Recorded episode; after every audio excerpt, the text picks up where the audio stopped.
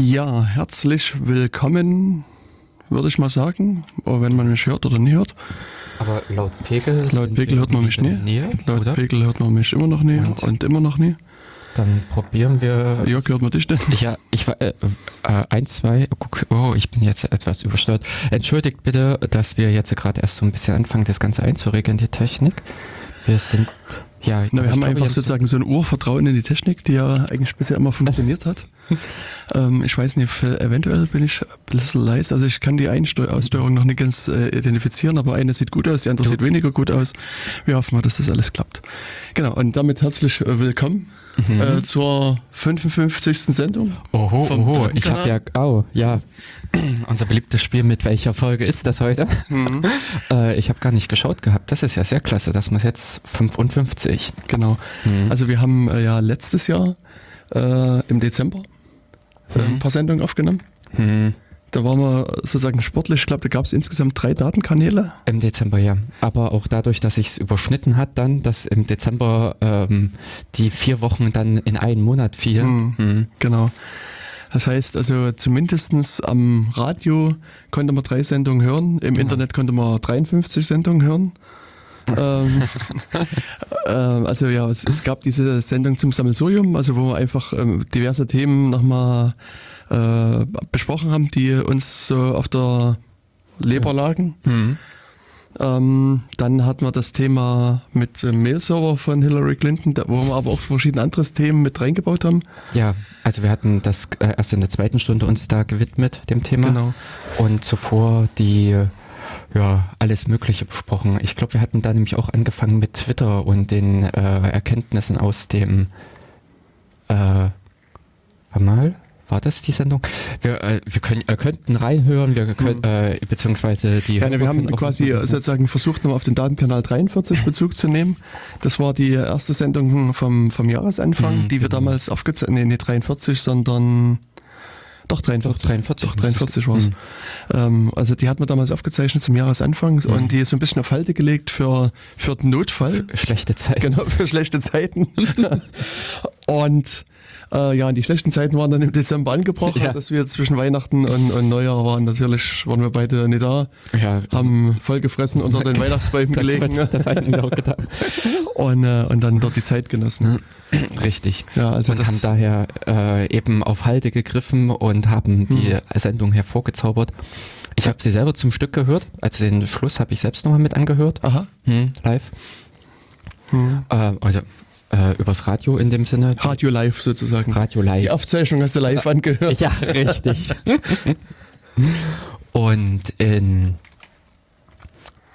Oh, genau, und das waren halt dann unsere äh, diversen Themen, wo wir dann so durch äh, in Anfang des Jahres halt verschiedene Sachen besprochen hatten. Unter anderem war es diese Sache mit Twitter, Mhm, äh, dass du halt da ähm, angeschrieben wurdest. Dass ich gehackt worden bin von dem Staat. Mhm. Das, Die Russen.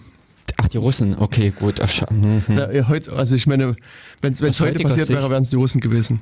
Hm, ja, gut. Äh, Nordkorea finde ich halt auch immer noch interessant, aber hm, Das, ich glaube, die sind gerade nicht so das, das große Feindbild. Ja, aktuell nicht.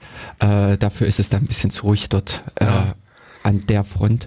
Genau. Beziehungsweise ähm, diesbezüglich, aber mir fällt jetzt auf die Schnelle gar nicht ein. Ich hatte vor äh, witzigerweise irgendwas anderes gelesen gehabt äh, mit dem Staats- äh, oder mit den Militärausgaben für Nordkorea, ähm, dass Mhm. irgendwelche Firmenausgaben das äh, massiv übertroffen haben oder sowas. Schade, mir fällt es jetzt gerade spontan nicht ein. Das war nämlich irgendwie wieder eine Kuriosität. Ähm, genau. Das hat man dann. Also meinst du, dass, dass die Militärausgaben quasi kleiner waren als äh, die Ausgaben irgendeiner Firma? Oder, Ja, oder? genau, ja. Das war nämlich wieder, äh, wo man doch eigentlich annimmt oder beziehungsweise ähm, ich glaube auch weiß, dass äh, Nordkorea wahnsinnig viel Geld ins Militär pumpt, äh, eben auch in die Computer, äh, ja, Soldaten oder Aktivisten, wie man sie dann nun nennt. Und an der Stelle eben der Haushalt, keine Ahnung, mehrere Milliarden oder sowas sein sollte, was aber irgendeine Firma oder mit irgendwas schon wieder spielend übertroffen hat. Ja. Also ich habe jetzt, also wie gesagt, das ist ja jetzt Halt, wieder äh, so na, das ist krass. schnelles, schnelles Googeln. Mhm. Ähm, also Nordkorea steht hier, investiert äh, ein Viertel seines Bruttoinlandsprodukts in Waffen. Mhm. Wobei ähm, das, der Artikel ist von 2008, das ist also auch schon etwas älter. Mhm. Ähm, Wobei sie das wahrscheinlich nicht zurückgefahren haben. Da, hm, also hier, es ist, das, Naja, das, der Witz bei dem aber- Artikel ist eigentlich, mhm. dass sie hier keine Zahlen nennen. Also jetzt nennen die Zahlen von, von Südkorea, die 65 Millionen äh, US-Dollar ausgegeben Ja. haben. Aber sie lassen. Achso, nee, hier steht es doch jetzt. Sie haben jährlich 13 Millionen Dollar für Rüstungsgüter ausgegeben. okay. Und gut. Nordkorea hat in den vergangenen Jahren Hm. 65 Millionen ausgegeben. Also Mhm. Fragt man sich, was, wie viel sind die vergangenen Jahre, weißt du? Ja. Sind das die vergangenen 10 Jahre, dann wären es so 6 Millionen pro Jahr gewesen. Sind es noch 5, dann wären es auch 13 Millionen Achso, pro Jahr nee, ich hätte gewesen. gedacht, dass das jährliche Ausgaben waren. Also hier ist das, ja, der Satz klingt mir nach Summe. Hat in Ja, den gut, vergangenen ja, Jahren für rund 65 Millionen Dollar Waffen erworben. Ach. Und, äh, und äh, Nordkorea hat jährlich 13 Millionen ausgegeben. Also bei dem einen ist es so, eine, so Mhm. ein kumulierter, bei dem anderen, Einigen wir uns auf Lügenpresse und von der Seite Genau. ist das alles egal. heutzutage ist alles Lügenpresse, alles Fake News. Ja, äh, ja genau. Außerdem, genau, außerdem sind das Fake News. Da will nur irgendjemand wieder ablenken oder positive Werbung für Nordkorea machen. Ja, genau. Oder negativ. Ich meine, das ist ja schon so, dass die, die Konnotation hat ein Viertel ausgegeben, ganz böse. Weißt du, dann denkst du, wie viel, wie groß ist ein BIP von Deutschland? Und wenn Deutschland jetzt ein Viertel ausgeben würde, dann, also, aber Hm. dann, am Ende ist war es vielleicht weniger als, als äh, der nördliche Nachbar sozusagen. Also, Ja, ähm, wichtig ist Äh, letztlich, dass man also auch Nachrichten immer auch aufmerksam liest. Also ich meine, man hat, man hat immer sozusagen einen Steuerungseffekt. ja. Also- ist es natürlich, ja. Und genauso ist es auch mit der Blase. Also das Mhm. ist, ähm, man bewegt sich, äh, finde ich, natürlicherweise in einem gewissen Umfeld, wo man eben, ich sag mal, die Informationen gefiltert bekommt, wo man halt auch gewisse Informationen nur bekommt. Und von der Seite her ist dieses Bubble, dieses, äh, ja, Problem, was halt immer angesehen wird, dass einige Leute da in ihrer äh, Informationseinheit festhängen und sich eigentlich mit keinen anderen äh, ja, Informationen versorgen, versorgen können. Äh, eigentlich was natürlich ist. Aber äh, was ich glaube ich entscheidend finde, man sollte sich dessen bewusst sein. Man sollte einfach äh, wirklich erkennen können, wo genau die Grenzen sind und eben zum Beispiel an solchen Stellen auch mal den Artikel aus der Lieblingszeitung kritisch anschauen. Denn so wie wir es hier hatten, das, äh, das was Jens gerade mit, oder der Artikel, aus dem Jens zitiert hatte, war die war der Fokus, also jetzt kein kleines irgendwie äh, Projekt, kleine, äh, äh, kein Blog oder ähnliches, sondern schon eine, ja, ich sag mal, renommierte Zeitung, Zeitschrift. Aber auch da, ja, kann man im Prinzip die Frage stellen, was da die Informationen sind, beziehungsweise auf was diese Informationen aufsetzen. Genau. Und also, Mhm. was ich immer empfehle, ist halt auch gerade die Nachrichten einfach mal ein bisschen aufmerksam zu lesen oder zu anzuhören. Weil, also was, was zum Beispiel ganz auffällig ist, wenn man sozusagen mm, irgendwie eine Meldung hört, dann ähm, gibt es, also ist in den, in den Nachrichten oder auch in der Zeitung in der, in der Regel von, in der Regel halt die Rede von Terroristen, von Rebellen, von Aufständischen oder von Freiheitskämpfern.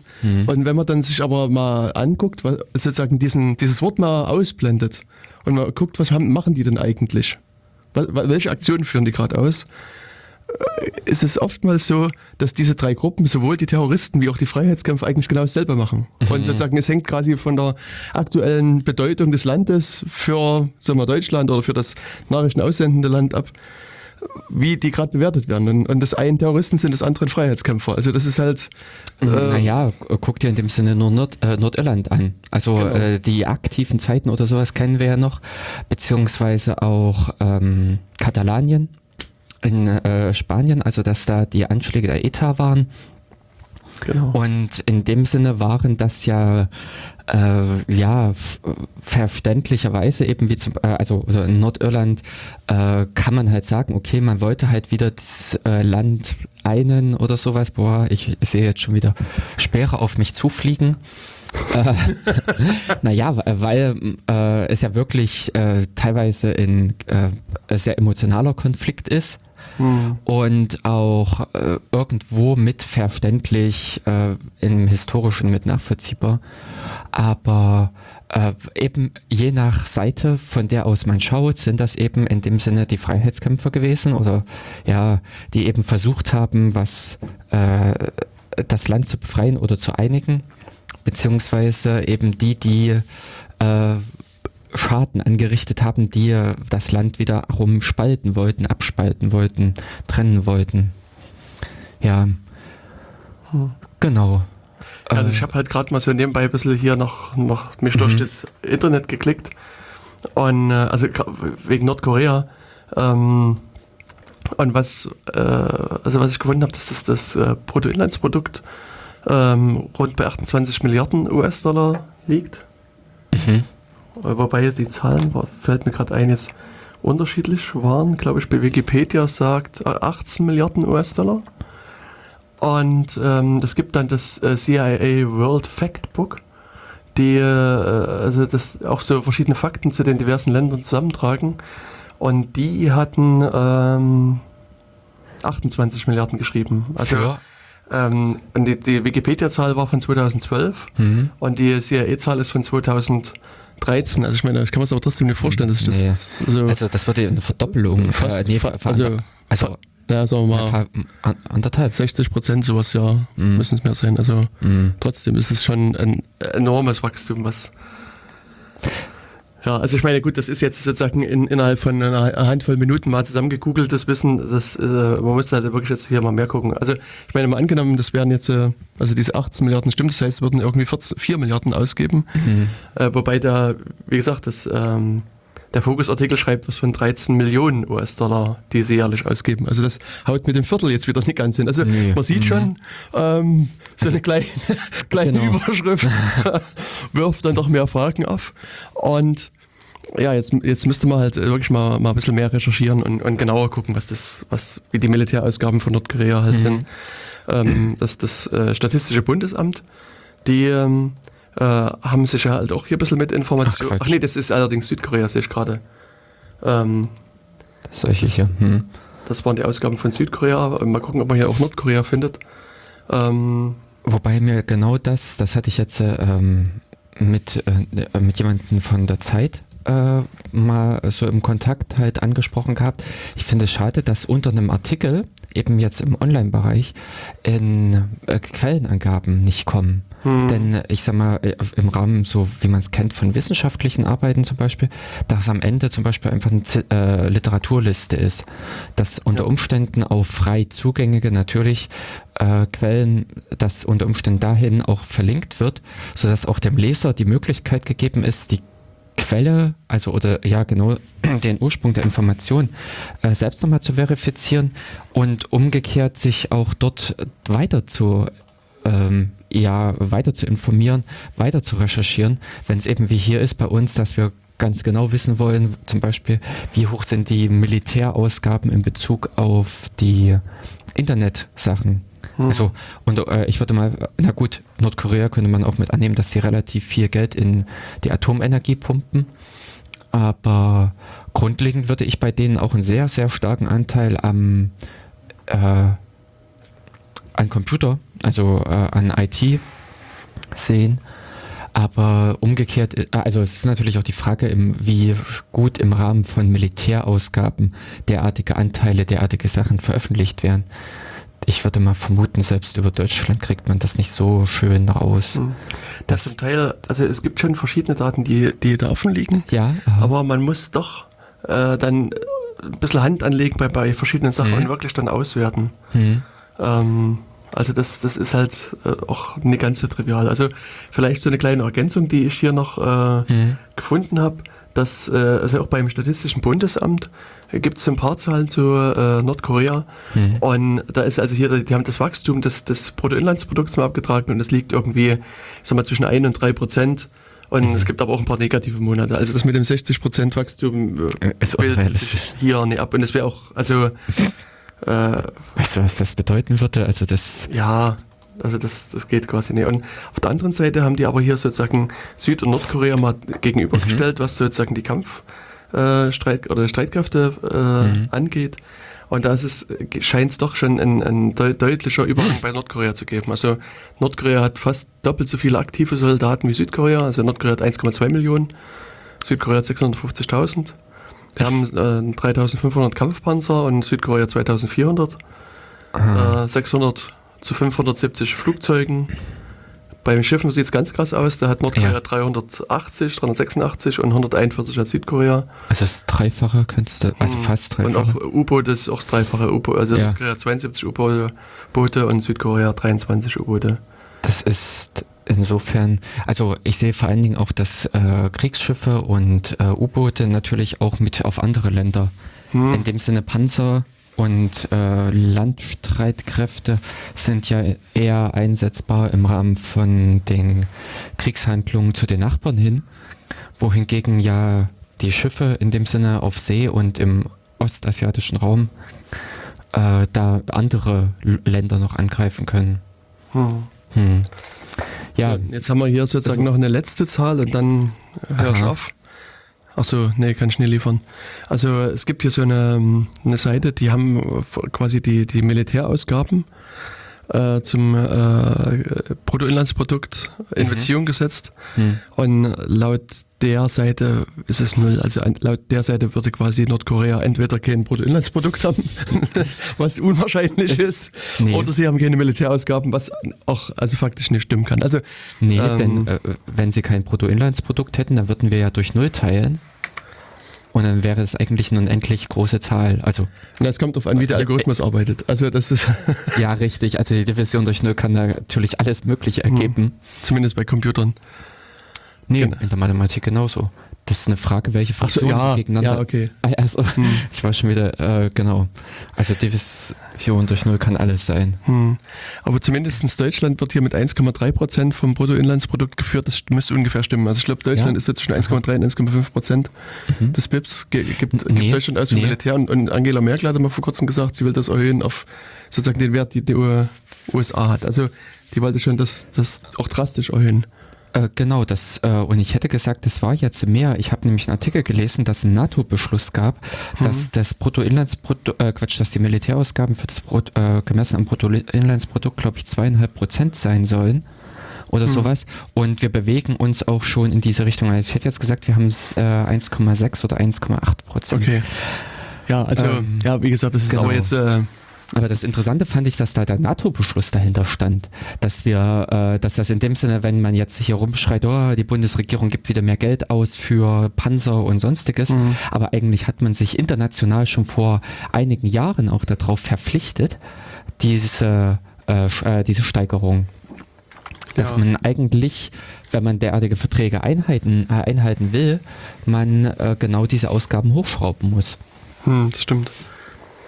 Und Aber ja. Die Frage ist, will man die einhalten? Also, also diverse Verträge werden einfach nicht eingehalten und es interessiert auch niemanden. Also das ja. ist halt, ähm, ja, egal.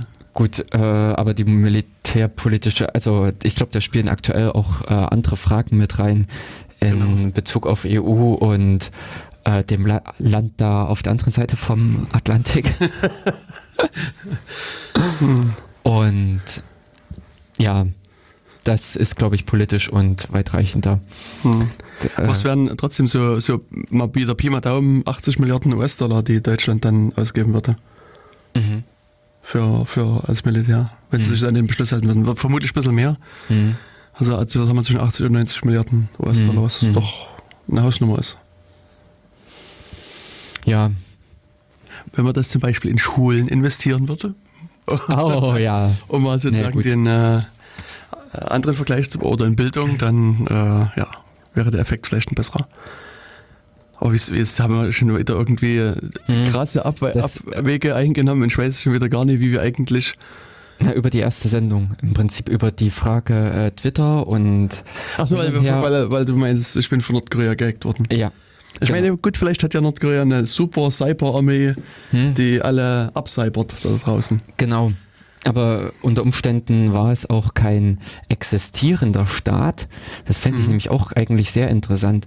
Ähm, sondern eigentlich stellt Facebook, wenn man es mal so nimmt, oder eben diverse andere Social Communities, ähm, einen Staat dar. Also von den Ausmaßen der Bevölkerung, die sie vertreten. Und ich glaube, bei Facebook reden wir 1, also ich glaube an die 2 Milliarden Benutzer oder sowas, was die Kann glaub das sein, haben. ja. Ähm, und das sind bei sieben, äh, also bei knapp 8 Milliarden äh, Weltbevölkerung. Äh, genau, äh, würde Facebook eigentlich ein Land repräsentieren, was ein Viertel oder sagen wir mal im Prinzip ein Fünftel der Weltbevölkerung. Das sagt man ganz einfach, das größte Land der Erde. ja, genau. Wobei eben, Schwierig, aber äh, diese Argumentation, ich Mhm. finde die äh, interessant, die mal im Prinzip weiterzuziehen. Ich, also was, was mir dann einfiel, so, nicht alles, was hinkt, ist ein Vergleich. echt? Aber äh, ich finde im Prinzip hieraus erwachsen schon wieder genau äh, auch, dass Facebook eine gewisse Verantwortung bekommt. Also ja, natürlich, dass sie sich im Prinzip nicht mehr zurückziehen, äh, also eigentlich nicht in der äh, Macht oder, oder dass sie auch eine gewisse Verantwortung ihren Mitgliedern gegenüber haben.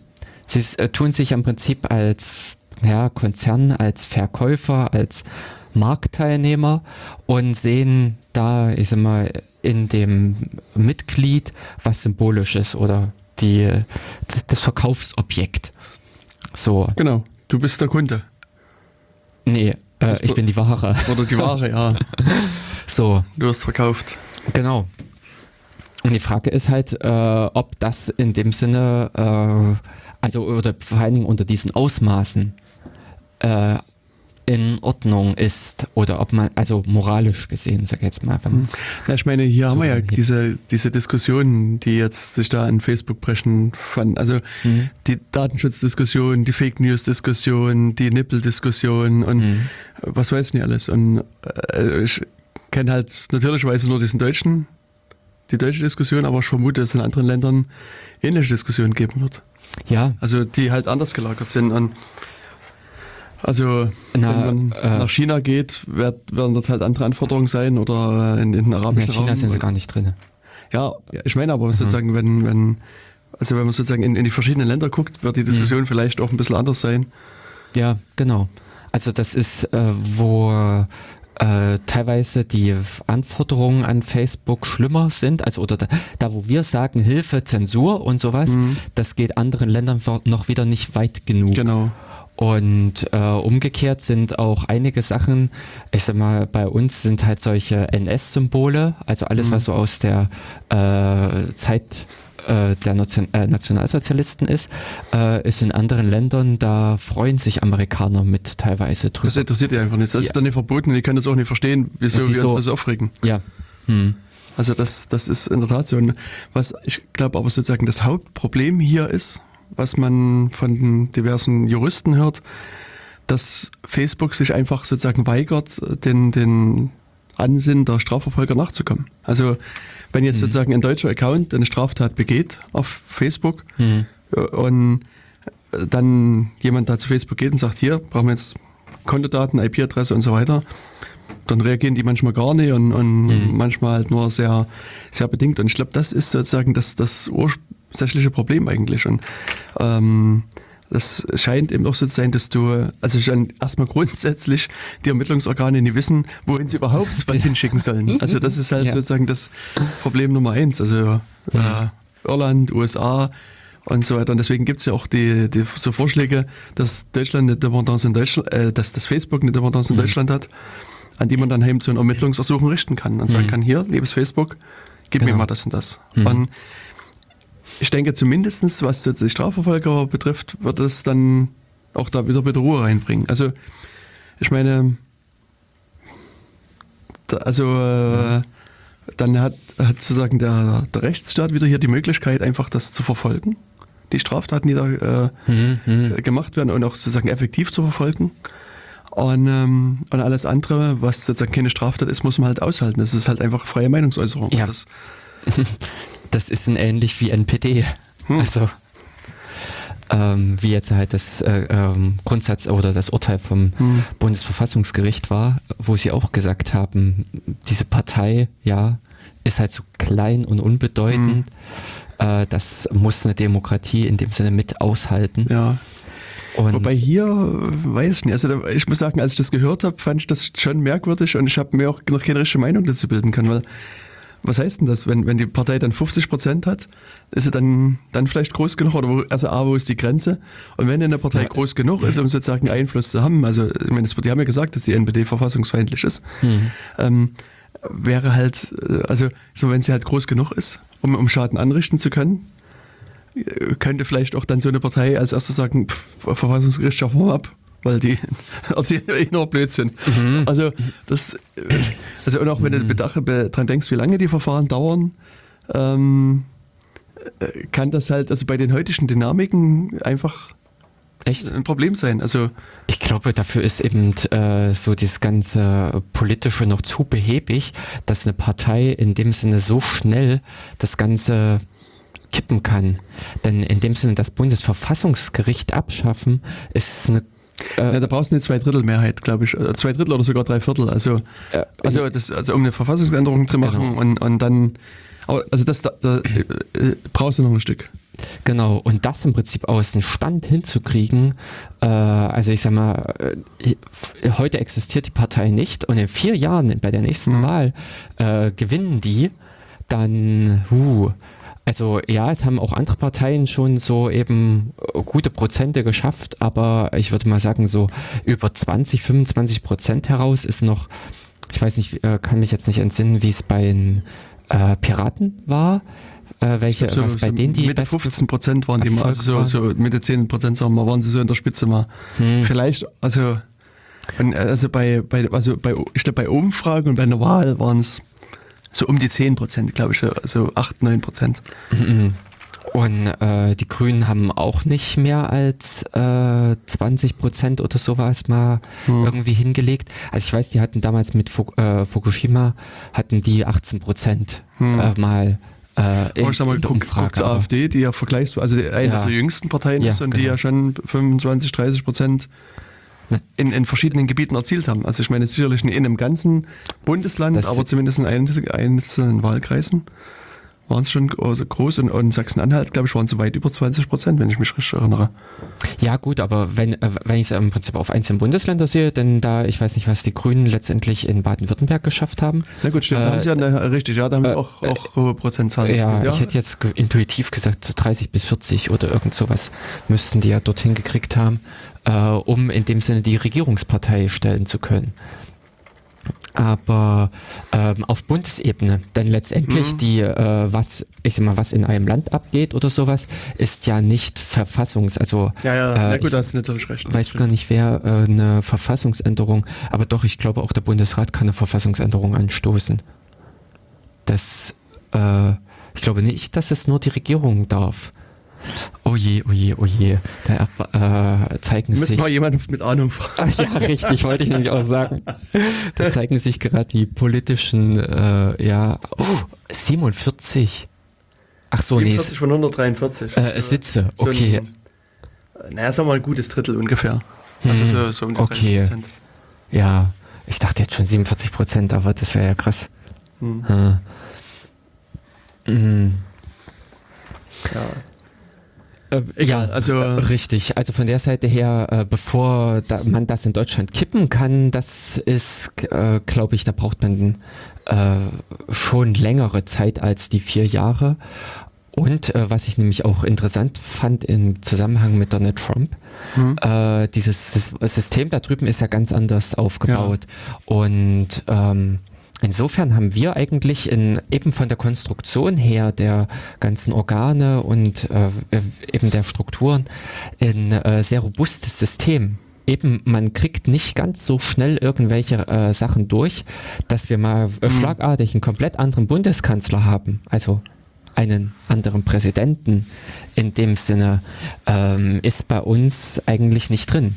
Also dieser Trump-Dings, dass einer so als äh, mit Macht so durchmarschiert, Achso, du meinst, also ich meine, dass du, dass man mal so schnell einen neuen Bundeskanzler kriegen kann, das, das Na, ich meine, es war ja erstmal eine reguläre Wahl in den USA. Also es war jetzt nicht so, dass er irgendwie nee, sich an die Macht geputscht hat oder so. Also nee, also, aber das ist im Prinzip jemand, der äh, vorher politisch nicht aktiv war, mhm. der in dem Sinne sich äh, am Ende auch noch mit der eigenen Partei verkracht hat. Wo im Prinzip die eigene Partei von der Wahl ab, äh, dieser Person abgeraten hat.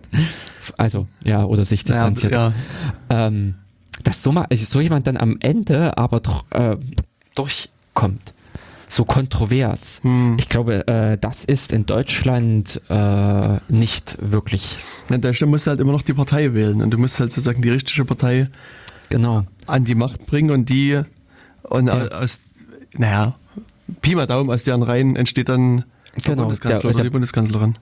Genau das, beziehungsweise auch die andere Person, die bei uns ja viel Macht hat, ist ja der Bundespräsident. Mhm. Und der wird ja in. Also, wie viel Macht hat er denn? Naja, wenn er sich im Prinzip ungünstig verhält, dann äh, verweigert er einfach den Gesetzen die Unterschrift. Also ja, das funktioniert. Äh, also aber auch da ist es ja so, also so, der kann, der kann zwar das, das, das den, die, die Unterschrift verweigern, ähm, aber ich auch hier wackel ich wieder, aber, mhm. ähm, aber das geht auch wieder, glaube ich, in irgendwelche Vermittlungsausschüsse und Vermittlungsdinger. Und, und er darf auch nie einfach so ein Gesetz nie unterschreiben, nee. sondern also er muss, muss ernsthaft mhm. oder irgendwie schwerwiegende ja, verfassungsrechtliche Bedenken haben, um das ah. nicht zu unterschreiben. Also es, ich weiß nicht, was denn passiert. Mhm. Also das müsste man jetzt mal irgendwie nochmal nachschlagen. Mhm, also wenn er, wenn er sozusagen sagt, ihr, ihr da unten, ihr regt mich alle auf. ja, genau so. Ich unterschreibe ab sofort kein Gesetz mehr. Genau. Und äh, was dann passiert? Also ich, ich denke schon, dass es dann wieder irgendwelche Maßnahmen gibt, die man dann, dann machen kann. Aber sozusagen er ist jetzt nicht so die, die ultimative Machtsperson. Also naja, schon alle Gesetze muss er unterschreiben.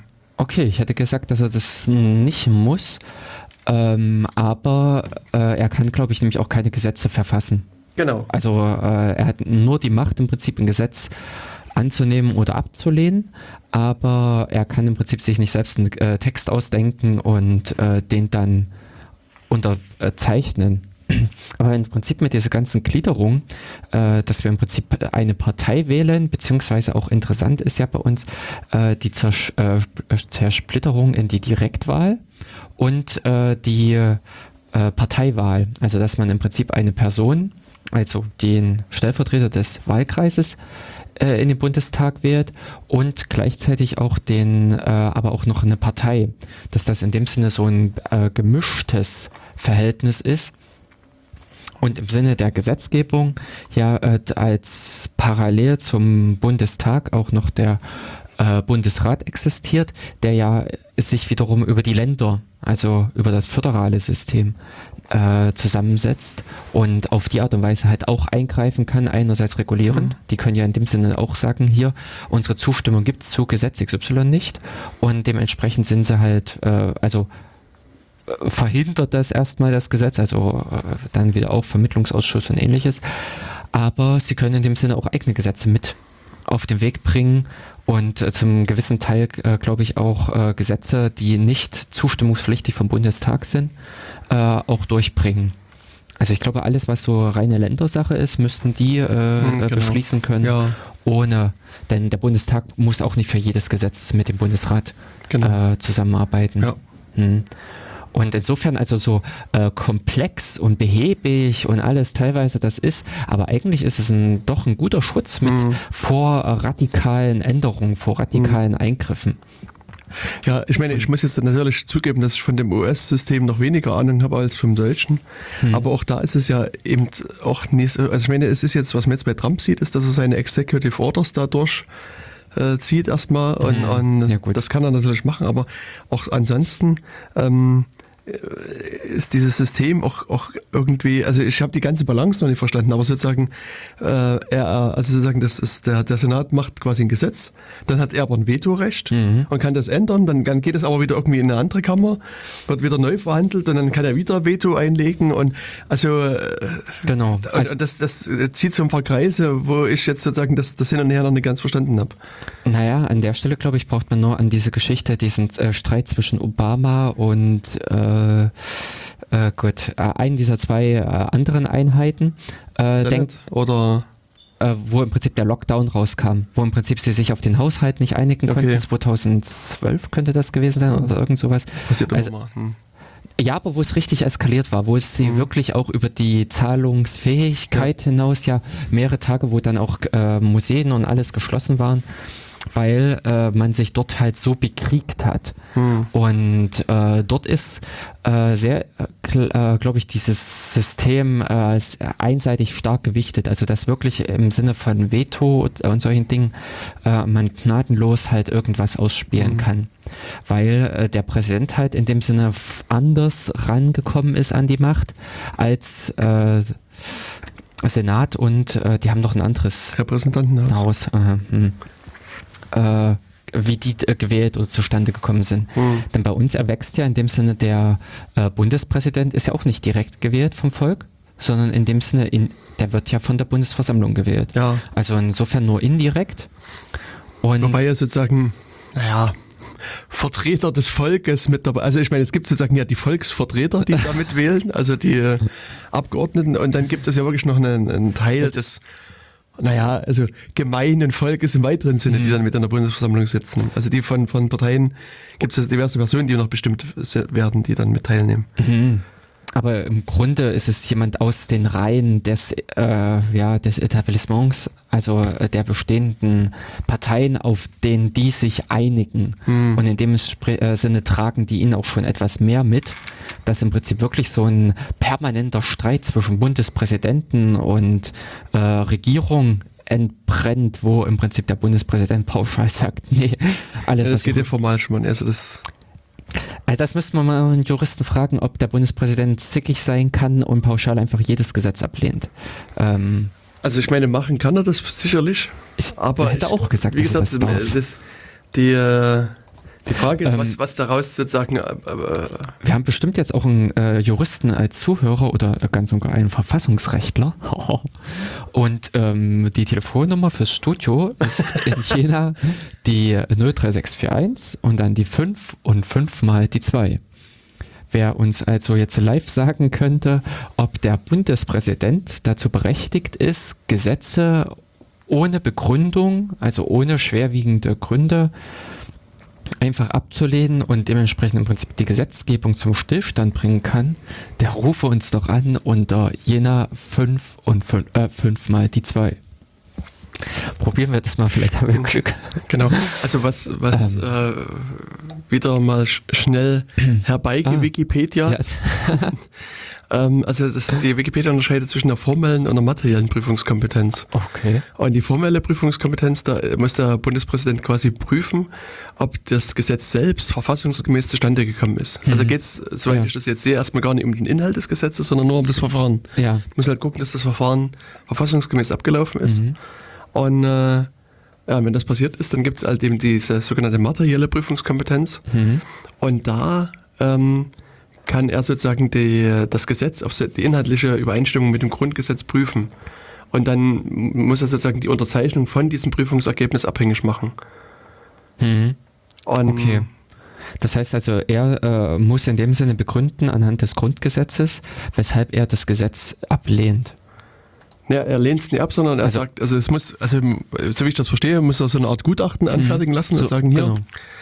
Und äh, ich sag mal, da, deswegen könnte er jetzt, äh, um wieder auf unser Beispiel zurückzukommen, jetzt sagen, bei jedem Gesetz, also ich glaube ja, dass das nicht verfassungskonform ist und wir brauchen hier ein Gutachten. Und dann Ja, hast du okay. natürlich äh, äh, sozusagen erstmal eine Verzögerung zumindest Ja. drin. Und wenn das Gutachten dann sagt, nee, es haut alles hin, Mhm.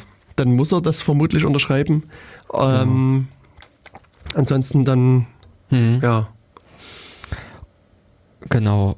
Und bei den Amerikanern äh, waren jetzt äh, zwei Dinge, also das wurde wohl jetzt mittlerweile abgeschafft, diese Dauerreden, dieses Ach so, äh, Gerrymandering? Äh, Ja. nee, nee, nee, nee, nee, Gerrymandering, Äh. sondern. Ah.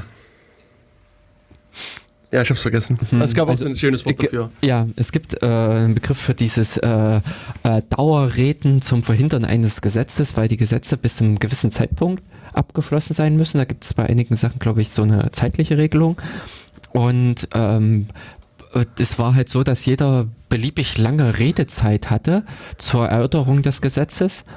Und dementsprechend konnte man dann einfach so lange reden, da gab es, glaube ich, auch solche Reden, die über Tage gingen, Mhm. äh, um die äh, Möglichkeit einfach zu nehmen, dass hinterher über das Gesetz abgestimmt wird. Aber das hatte ich jetzt gelesen gehabt, dass das wohl abgeschafft wurde, Okay. dass äh, eine derartige Blockade von Gesetzen praktisch nicht mehr möglich ist. Und äh, das andere, was, was ich jetzt noch erwähnen wollte, und zwar hatte ich mal eben im Ga- Filibustern heißt das. Ach ja. Und zwar, das ist auch von, das ist nach jemandem benannt. Gell? Dieses, äh, Hm. Vermutlich von irgendeinem. Ach ja, der Begriff wurde aus dem spanischen Filibustero übernommen. ah, okay. Äh, und das kommt wiederum aus dem Französischen. Und das kommt aus dem Niederländischen. Und äh, gemeint waren damit ursprünglich Piraten, die. Äh, Belagern, oder? ja, genau. Die irgendwie äh, militärische Interventionen halt geführt haben. Hm. Ah, okay, also sind das eigentlich Piraten, die da in dem Moment das Parla äh, ja, äh, den Senat oder sowas Mhm. gekapert haben. Ähm, nee, was ich interessanter, aber dafür habe ich eigentlich auch keine anderen Belege damals noch gefunden. In, einem Artikel hatte ich gelesen, dass der, äh, dass der Gedanke der Präsidentschaft in den USA auf den Schutz der Südstaaten zurückgeht. Also dass damals so wie äh, das ganze System in den USA eben konstruiert ist, damit sich mehr oder weniger man versucht hat, den, äh, die Macht der Südstaaten zu erhalten. Und äh, dass da so ein, ja, eben so ein Durchdringen im Sinne, äh, also so wie es halt jetzt passiert ist, dass halt unter Umständen eine Person an die Macht gekommen ist, äh, eine Person, in dem Sinne Präsident geworden ist, der sehr kontrovers ist, dass das auch teilweise mit aus diesen alten Zeiten aus dem 18. Jahrhundert oder, oh je, doch, 18. Hm. Jahrhundert müsste es sein, äh, herrührt. Und insofern, äh, wir in Deutschland haben ja eigentlich ein sehr, sehr junges, also so von der Konstruktion her ist ja eigentlich der, äh, das Bund, äh, die Bundesrepublik mit diesen ganzen Eigenheiten erst äh, 1949 äh, konstruiert worden. Das Grundgesetz ist, Ist- geboren am 23. Mai 49. Aha. Super. Hm. Ähm, Also was, was du meinst, glaube ich zumindest, ist Mhm. nicht der, der Präsident selbst, sondern das Wahlsystem, also die Wahlmänner. Dieses, das, äh, das Electoral College sozusagen ist, ist eben sozusagen wirklich aus, äh, erfunden worden, um so einen, so einen Ausgleich äh, zu, zu schaffen zwischen den Nord- und Südstaaten der USA. Nee, äh, soweit ich es gelesen hatte, ist es gar nicht mal als Ausgleich, sondern eher als äh, Vormachtstellung, äh, ich sag mal eben als äh, Hintertür eingebaut worden, um die äh, Südsta äh, dass die Südstaaten halt eine gewisse Macht behalten oder äh, behielten. Hm. Also ihr seht schon, wir haben heute äh, äh, erfreuen euch mit gepflegten Halbwissen. Äh, richtig. Äh, An der Stelle, äh, es sind alles nur Anregungen unsererseits für jemanden, der eventuell uns mal in einer Sendung beiwohnen kann, um dann unser Halbwissen aufzufüllen zu ordentlichem Vollwissen. wobei ich glaube, das, das ist auch, also wir ja ein bisschen weg von dem Fokus unserer Sendung, glaube ich. Also das Ja, ähm, äh, jein, äh, äh, schwierig, aber im Grunde die rein politische Geschichte ja, äh, wobei eben viele äh, rechtliche Themen oder sowas, äh, also Technik und Recht äh, tangiert sich ja mittlerweile so stark, Mhm. eben brauche ich jetzt nur dran denken, dass man diese Fake News verbieten will.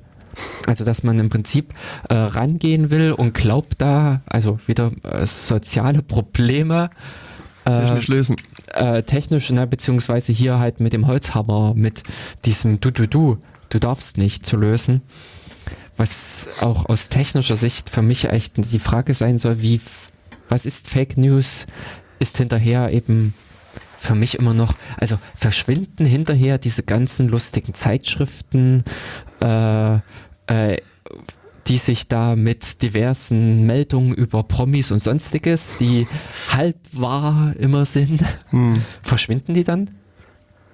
denn Ja, die kriegen da, da, da, da kommt so ein Stempel vorne drauf, weißt du, die, war, der Wahrheitsgehalt dieser Geschichten ist umstritten. das wäre natürlich aber auch etwas Lustiges, ja, Ja. ist richtig. Und ich denke, das kannst du im Grunde genommen bei allen Veröffentlichungen, sei es Film, Funk, Fernsehen, Zeitung und so weiter, immer machen. Also es, es gibt, ich glaube, jede Geschichte hat irgendwie zumindest so ein paar Unsauberkeiten.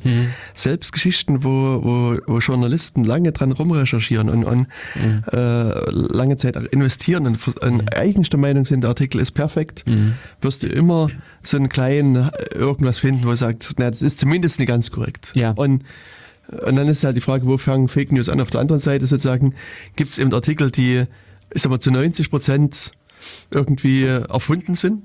Aber trotzdem gibt es eben einige Aussagen, die stimmen halt. Ja, also genau. es ist nicht so, dass der ganze Artikel einfach sch- äh, Aber- falsch ist, sondern es gibt da immer so einen, so einen Kern von Wahrheit Mhm. oder Wahrheiten. Äh, aber sozusagen dann wird es halt daraus halt irgendwas anderes Mhm, konstruiert. aber Also das insofern, sehe ich halt als Yellow Press an. Das ist halt das Bumm, Queen von und so weiter hat dieses und jenes Teetasse verschüttet daraufhin Schwächeanfall und so weiter. Ja, ne, das, das, aber ich meine, selbst das kann ja wahr sein. Ich meine, das ist ja, Ja. jetzt nicht so, also nur, dass es Yellow Press ist, heißt ja noch lange nicht, dass der Artikel gelogen ist. Also es kann Nee. durchaus sein, dass die Queen ihre Teetasse verschüttet hat, hingefallen ist, sich einen Fingernagel abgebrochen hat und danach zur Maniküre gehen musste. Also, das zu sagen, es könnte sein, dass dieser Artikel komplett wahr ist und nicht Fake News ist. Und dass das sich genauso zugetragen hat. Und trotzdem Ja, würde ich das als Yellow Press bezeichnen, weil das einfach, ich meine, es ist nett zu wissen, dass die Queen da irgendwie bei der Tasse Tee Alter, mal, ja, Maniküre gelandet ist. aber ob das jetzt relevant ist, Hm. ist halt eine andere Sache. Also das wär, ist für mich schon Yellow Press und Yellow Press kann durchaus 100% wahr sein. Hm. Also in der Theorie, ich meine, wenn du dir die ganzen Zeitungen wirklich anguckst, ist das halt auch eine gewagte Annahme. ja, Aber also hier bei diesen bei dieser Fake News Debatte geht es ja wirklich um, um Falschmeldung. Also da äh, also die die so angeblichen, ich weiß gar nicht, woher kamen die aus Mazedonien oder Slowenien oder sowas? nee, Mazedonien. die irgendwie dieses, äh, kleine ein. Nachrichtenimperium Ja. da aufgebaut haben und Ja. äh, verschiedene Falschnachrichten da ge gebracht haben. Hm. Ähm, ja, also ich meine, ist, was ich schon für eine ganz gute Idee erachte, was jetzt so diskutiert wurde, dass die diese Nachrichten so gefleckt werden sollten, wo Ja. dann da steht, irgendwie der Nachrichtengehalt ist umstritten. Genau. Wo, du, wo man zumindest sagen kann, okay, also wenn das bei jedem Artikel passieren kann, Mhm. dann ist es erstmal in Ordnung. Weißt du, dann weiß Richtig. ich sozusagen als, als Leser, hm, okay, ich muss vielleicht mal aufpassen, muss Mhm. mal ein bisschen vorsichtig lesen. Ja, finde ich auch. Also ähnlich wie es eine äh, Kennzeichnung von Werbung, von Anzeigen innerhalb von einer eigentlich äh, Zeitung äh, sein soll oder sein muss. In, äh, genauso sollten in dem Sinne solche bedenklichen Inhalte auch gekennzeichnet werden. Hm. Denn äh, ich finde auch diese Kennzeichnung wesentlich besser als ein Löschen. Denn Genau. äh, letztendlich, wenn ein Autor häufig derartige gekennzeichnete Artikel präsentiert, äh, senkt das auch seine Reputation. Wenn man in dem Sinne jedes Mal die Artikel löschen würde, sagt, uff, weg, dann äh, bekommt er am Ende wieder eine weiße Weste. Na, zum einen das und zum anderen hast du beim Löschen auch das Problem, dass die Artikel ja verschwinden, also dass die wirklich nicht mehr da Hm, sind. Und genau. wer bestimmt denn über die Löschung, weißt du? Genau. Also äh, Facebook könnte jetzt sagen, wenn irgendwie mindestens, was ich, ein Drittel der Klicks auf den Artikel Hm, sozusagen. Hm. der Artikel ist bedenklich ist, dann, dann wird er gelöscht oder sowas. So, also das ist rein algorithmisch entscheiden. So, und wer dann halt die meisten Leute aktivieren kann, weißt du, zu sagen, klickt mal da auf den Link, dann verschwindet dann. Dann kannst du sozusagen mit, Alles. mit der Crowd letztlich irgendwie Artikel ver- verschwinden. Das würde ich halt nicht schön finden. Das ist halt Hm. auch im weiteren Sinne eine Form von Zensur. Also zwar nach Zensur, aber ähm, wäre wär aus meiner Sicht Genau. in Ordnung. Würde ich nicht, nicht, nicht gut heißen. Hm. Aber sozusagen, wenn da so ein, irgendwie eine Markierung dran ist, Nachrichtenwert ist umstritten, dann, wie gesagt, dann kann man halt da den Artikel lesen und sagen, okay, mhm, stimmt, stimmt, nee, muss man vielleicht ein bisschen genauer recherchieren. Mhm. Und, Genau. und dann, dann sieht das schon ein bisschen anders aus.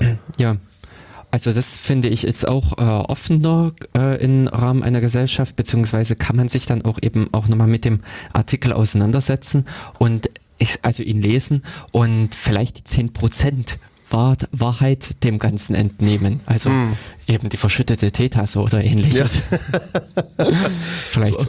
War vielleicht ke- doch kein Thüringer Porzellan, sondern Meißner Porzellan oder irgendwas. Richtig, weil vielleicht genau die Information mit drin stand, dass man das dann dem Ganzen entnimmt.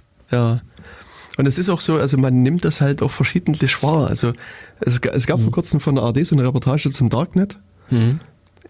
Ich glaube schon recht gut war. Die haben also versucht, ein recht ausgewogenes Bild zu zeichnen, aber mir ist halt aufgefallen, dass die am Anfang, äh, da haben die natürlich auch über Tor geredet und da hat, war eine Aussage falsch und dann haben die auch später behauptet, dass das in China, wenn du sozusagen versuchst, die Zensur zu umgehen, dass du im Gefängnis landest. Nee, Was aus meiner Sicht auch falsch ist. das stimmt nicht. Hm. Und ich habe auch die, die äh, Journalisten angeschrieben und sie gefragt, ob, also, ob sie das irgendwie belegen kann, ob sie irgendwie eine, eine Aussage hat, weil es wäre schon eine komplette Änderung der Policy in, in, in China. Also, Ja, bisher. also ich kann jetzt ganz genau eine Person benennen, die das tut und die nicht im Knast sitzt. ja. Und, äh, und sie hat mir aber bisher nicht geantwortet. Und ich denke auch, also wie gesagt, nach allem, was ich weiß, halte ich das für falsch. Also das ist wirklich, und, und, aber sozusagen, obwohl diese, diese ganze Sendung, die ging über eine Dreiviertelstunde, die war an sich wirklich ausgewogen, war eigentlich vergleichsweise gut. Aber trotzdem sind sozusagen die zwei Sachen, haben sich, also ähm, haben bei mir wirklich so ein Geschmäckle hinterlassen, wo ich denke, naja, hm. Aber trotzdem, also gerade bei den Themen, wo ich mich auskenne, da, da merke ich halt, dass es das Ja. Artikel, also sei es in der Zeitung oder im Fernsehen oder im Radio, immer so ein paar leichte Fehler haben. Und das, ähm, also das gibt so einen interessanten Effekt, dass, dass ähm, wenn, wenn Leute eine Zeitung, also ich glaube, es ist untersucht worden bei Zeitungen. Du liest einen Zeitungsartikel und bei den Themen, wo du dich auskennst, ähm, stellst du Fehler fest Mhm, genau. und denkst, oh, der Artikel ist ja schlecht geschrieben. Dann liest du aber einen Artikel aus dem Themengebiet, wo, den du, wo du dich nie auskennst, und dem glaubst du alles, jedes Wort, was Echt? da drin steht. Ne? Also es, gibt- es gibt so wirklich so einen psychologischen Effekt, so der, der, äh, der, der sozusagen so, so, so singulär äh, weißt du da sozusagen, äh, da, da siehst du die Probleme in deinem Gebiet, aber ansonsten glaubst du der Au- Autorität Zeitung. Und das, also ich denke, also man muss da wirklich anders rangehen. Das ist, das ist immer halt, es sei ein Flüchtigkeitsfehler. Es ist ja eine, also wie gesagt, dieses Thema Lügenpresse, das ist, ist aus meiner Sicht eine völlig fehl- fehlgeleitete Diskussion. Aber es ist einfach, da sitzen Menschen, die, die arbeiten daran, Ja. die sind, stecken in einem Fachgebiet und machen dann halt vielleicht auch Fehler, wenn sie irgendwas erklären wollen. Weil sie es vielleicht selber falsch verstanden haben, falsch transkribiert haben, was auch immer. Genau. Und deswegen gibt es halt also Unzulänglichkeiten in jedem Artikel. Bis dahin, dass äh, Artikel dann nochmal im Prinzip von einem Lektor gelesen werden äh, und der dann das Ganze verkorrigiert. Kann auch sein, ja. Ja, Also, also, äh, fällt mir jetzt ganz konkret ein Fall ein äh, von einer Kolumne, wo eben genau äh, das passiert ist, dass hinterher jemand den vermeintlichen Fehler korrigiert hat, obwohl es eigentlich ursprünglich richtig war. Hm. genau. Also es, es gibt auch so ein schönes Beispiel aus der Wikipedia. Hm. Ähm, und zwar hat, steht in der Wikipedia unter anderem ja die, der Rhein als Artikel. Also von dem Fluss. Rhein, genau. Und der hat ja eine Länge. Hm. Und, und die wurde, war halt irgendwie angegeben. Hm. Und jemand hat die Länge korrigiert. Er Mhm. gesagt hat, hier, die Länge ist 1, 2, 3, 4. Oder die Länge Ja, steht mit genau. 1, 2, 4, 3 drin, aber es ist eigentlich 1, 2, 3, 4. Hm. Und dann ist es halt sozusagen abgewiesen worden und gesagt, nee, im Buch XYZ steht das mit 1, 2, 4, 3 drin. Mhm. Und es hat lange Diskussionen gebraucht, Mhm. bis sozusagen anerkannt wurde, dass die, die Quellen in den Büchern, die hatten auch einen Zahlendreher. Es war wirklich ein Zahlendreher, der in verschiedenen Büchern drin war. Aha. Und, und, aber sozusagen da, das Ja. in diesen Büchern drin stand, Hm, klar. stand es halt in Wikipedia. Ja. Und es hat eine ganze Weile gedauert, bis das korrigiert wurde und bis sozusagen die korrekte Länge des Reihens in der Wikipedia gelandet Weißt du zufällig, woher man die korrekte Länge eines Flusses bekommt? Also ich hätte bei, äh, im Rahmen von Deutschland oder in deutschen Flüssen hätte ich noch gesagt äh, Schifffahrtsbundesamt. Ähm, aber buh, äh, der Rhein erstreckt sich ja über äh, mehrere Länder. Ja, muss man Hm. wahrscheinlich in den ganzen Ländern anfragen, zusammen addieren. Ich habe keine Ahnung. Wahnsinn. Hm. Und äh, ja, äh, gedrucktes Wissen ist auch nicht unbedingt korrekt. Genau. Also, Also das- da, das- da muss man genauso kritisch in dem Sinne. Ja. Und da äh, habe ich es auch selbst äh, zu Studienzeiten gehabt, dass ich äh, Bücher aufgeschlagen habe, also wirklich die, die in der Bibliothek standen, aus dem Regal Mhm. genommen und da stand Blödsinn drin. Also das ist das, wo ich gesagt habe, nee, äh, Also Blödsinn im Sinne von Fehlern. Äh, nee, äh, nicht, äh, also nicht Fehler jetzt im Rechtschreib oder ähnlichen oder was ver verrechnet oder sowas, sondern die These, die sie da aufgestellt haben, äh, also angefangen im Prinzip, wie Computer funktionieren, sag jetzt mal, oder sowas, äh, das war einfach verkehrt. Das war einfach äh, falsches äh, Halb- oder irgendwas Wissen, Okay. mit dem da der Art, Autor aufgewartet hat. Und es stand aber in dem Sinne schwarz auf weiß. Also es war äh, gedruckt auf Papier. Was äh, für mich auch da äh, dieses Werk Buch entzaubert hat. Ja, ich meine, das, das passiert halt immer. Ja. Das ist halt normal. Und ich weiß noch, ich habe, ähm, weiß nicht, vielleicht habe ich das auch schon mal erzählt hier im Radio. Wenn, wenn ihr es schon mal gehört habt, dann überspringt das. nee, ich, ähm, ich habe mal irgendwie eine Vorlesung gehört. Tja, zu irgendeiner Theorie, zu irgendeiner mathematischen Theorie. Ich habe schon, ach, Fourier- das war Fourier Analysis, Aha. glaube ich. Hm. Müsste es gewesen sein. Ich, Ja. Also, und, und da gibt es halt ein Buch von zwei Mathematikern. Einer heißt Rami Shakarshi, das weiß ich noch. Den anderen habe ich vergessen. Wird sich aber auch da rausfinden lassen. Und, ja, und, und das habe ich halt gelesen. Und beim, beim Lesen ähm, stellte ich fest, dass da auch irgendwie in dem Beweis ein Fehler drin war. Also ich war der Meinung, dass ein Fehler drin war. Und, und einer der Autoren war irgendwie Fields-Medaillengewinner und so weiter und so fort. Und ich habe da das, das hin und her gewälzt, den Beweis. Und, und sozusagen mehrere schlaflose Nächte hinter mich gebracht. Nee, weil ich natürlich jetzt überlegt habe, schreibst du so einen Typen an weißt du, und sagst, hier, dein Buch ist ein Fehler und dann kommt er und sagt, ha, ha, ha, du so dämlicher Student, weißt Ja, du, ja. Mhm, hast es nicht begriffen. Und, ähm, und nachdem ich das aber nochmal durchgerechnet habe und nochmal durchgerechnet habe und immer wieder sozusagen auf die Stelle schieß, habe ich dann doch mir die E-Mail-Adressen von den beiden rausgesucht, habe gesagt, hier, hm, da in dem Buch, der, die Seite, der, der Beweis, glaube ich, der ist falsch und, und korrekt muss so und so sein. Und dann kam aber in der Tat nach ein paar Tagen eine Mail zurück, ja, vielen Dank, stimmt, du hast recht, das äh, ist sozusagen irgendwie übersehen worden oder was auch immer. Und, und da war ich aber auch irgendwie natürlich stolz dann, dass ich, dass ich in der Tat einen Fehler gefunden hatte und dass die auch relativ nett geantwortet haben, sich bedankt haben und, und so weiter. Also, Ähnliches hatte ich jetzt von Donald äh, E. Newt gelesen. Okay. So, äh, äh, der hat wohl jetzt äh, die Währung geändert, in denen er diese Bugs bezahlt. aha. Äh, jetzt gibt es wohl irgend ach, boah, Knut-Dollar oder irgend sowas. Jedenfalls äh, das Problem war, äh, er hat im Prinzip die, er hat im Prinzip die Finder von Fehlern, äh, je nachdem, immer belohnt Genau. und hat sie aber äh, mit Schecks belohnt. Ja. Mit dem Problem, dass die Leute oftmals die Schecks gar nicht eingelöst ja, haben. Genau, und die rahmen sich ein und hängen sie an die Wand. Richtig. Beziehungsweise war das Problem, dass sie diese äh, Schecks dann fotografiert haben und dann halt im Internet präsentiert ah, okay, haben. ich verstehe, ja. Und in USA, also ich kenne diese Schecks nicht oder dieses Schecksystem nicht. Auf alle Fälle kann man äh, mit Hilfe der Angaben auf dem Scheck äh, Schindluder mit dem Konto betreiben. Hm. Also man kann da in dem Sinne von dem Konto sich Geld holen oder wie auch immer. Äh, es gab am Ende mehr finanzielle Probleme oder mehr Probleme mit der Bank, das Konto war mehrfach leer.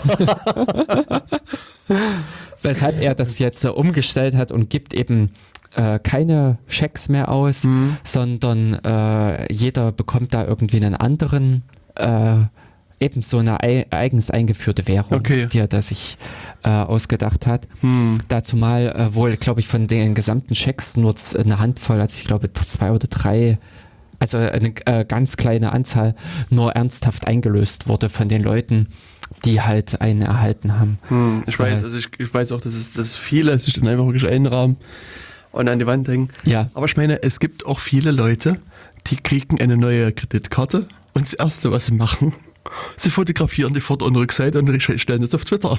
Echt? Ja. Was? Ja. Hä?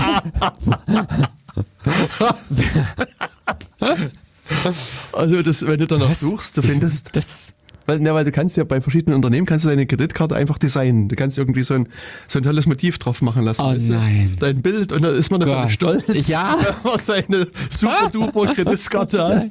Da muss man die der Welt natürlich zeigen, kann ich ja verstehen, aber naja, äh, ja. Es ist- Interessanter Ansatz. genau, es ist nicht immer eine gute Idee, das so zu machen. Ja. Ja, das, also es gibt da so ein äh, bekanntes Beispiel, wobei ich nicht weiß, ob das wirklich so, also ob das nur ein Troll-Account gewesen ist, aber da hat auch jemand das fotografiert, online gestellt und es war wirklich ein existierender Account Und, und kurze Zeit später irgendwie gab es da irgendwie einen neuen Tweet. Also entweder hatte die einen, einen, einen Anruf gekriegt von ihrer Kreditkartenunternehmen, mhm. dass es mehrere komische ja. Abbuchungen gab und ob sie das gewesen ist oder ob sie das irgendwie schon online irgendwo gesehen hat. Also jedenfalls war sie sehr beunruhigt, dass irgendwie in ihrem Namen irgendjemand einkauft und sie konnte sich gar nicht erklären, warum. Klasse, das Prinzip Kreditkarte missverstanden. Hm. Ach je. Ja, also das, das äh, passiert halt schon immer mal wieder. Also menschliche Fehler sind halt nie ausschaltbar. Ja, richtig. Womit wir äh, letztendlich ja auch wieder auf, äh, das hatte ich dir ja zukommen lassen, diesen einen ähm, äh, aus, äh, aus dem Artikel von der SZ oder von der äh, FAZ war es, als die äh, der deutsche, der deutsche Hillary Clinton dieser Bundestagsabgeordnete, der sich eigentlich genauso verhielt wie äh, Hillary Clinton. Ach, das, ja. Mhm.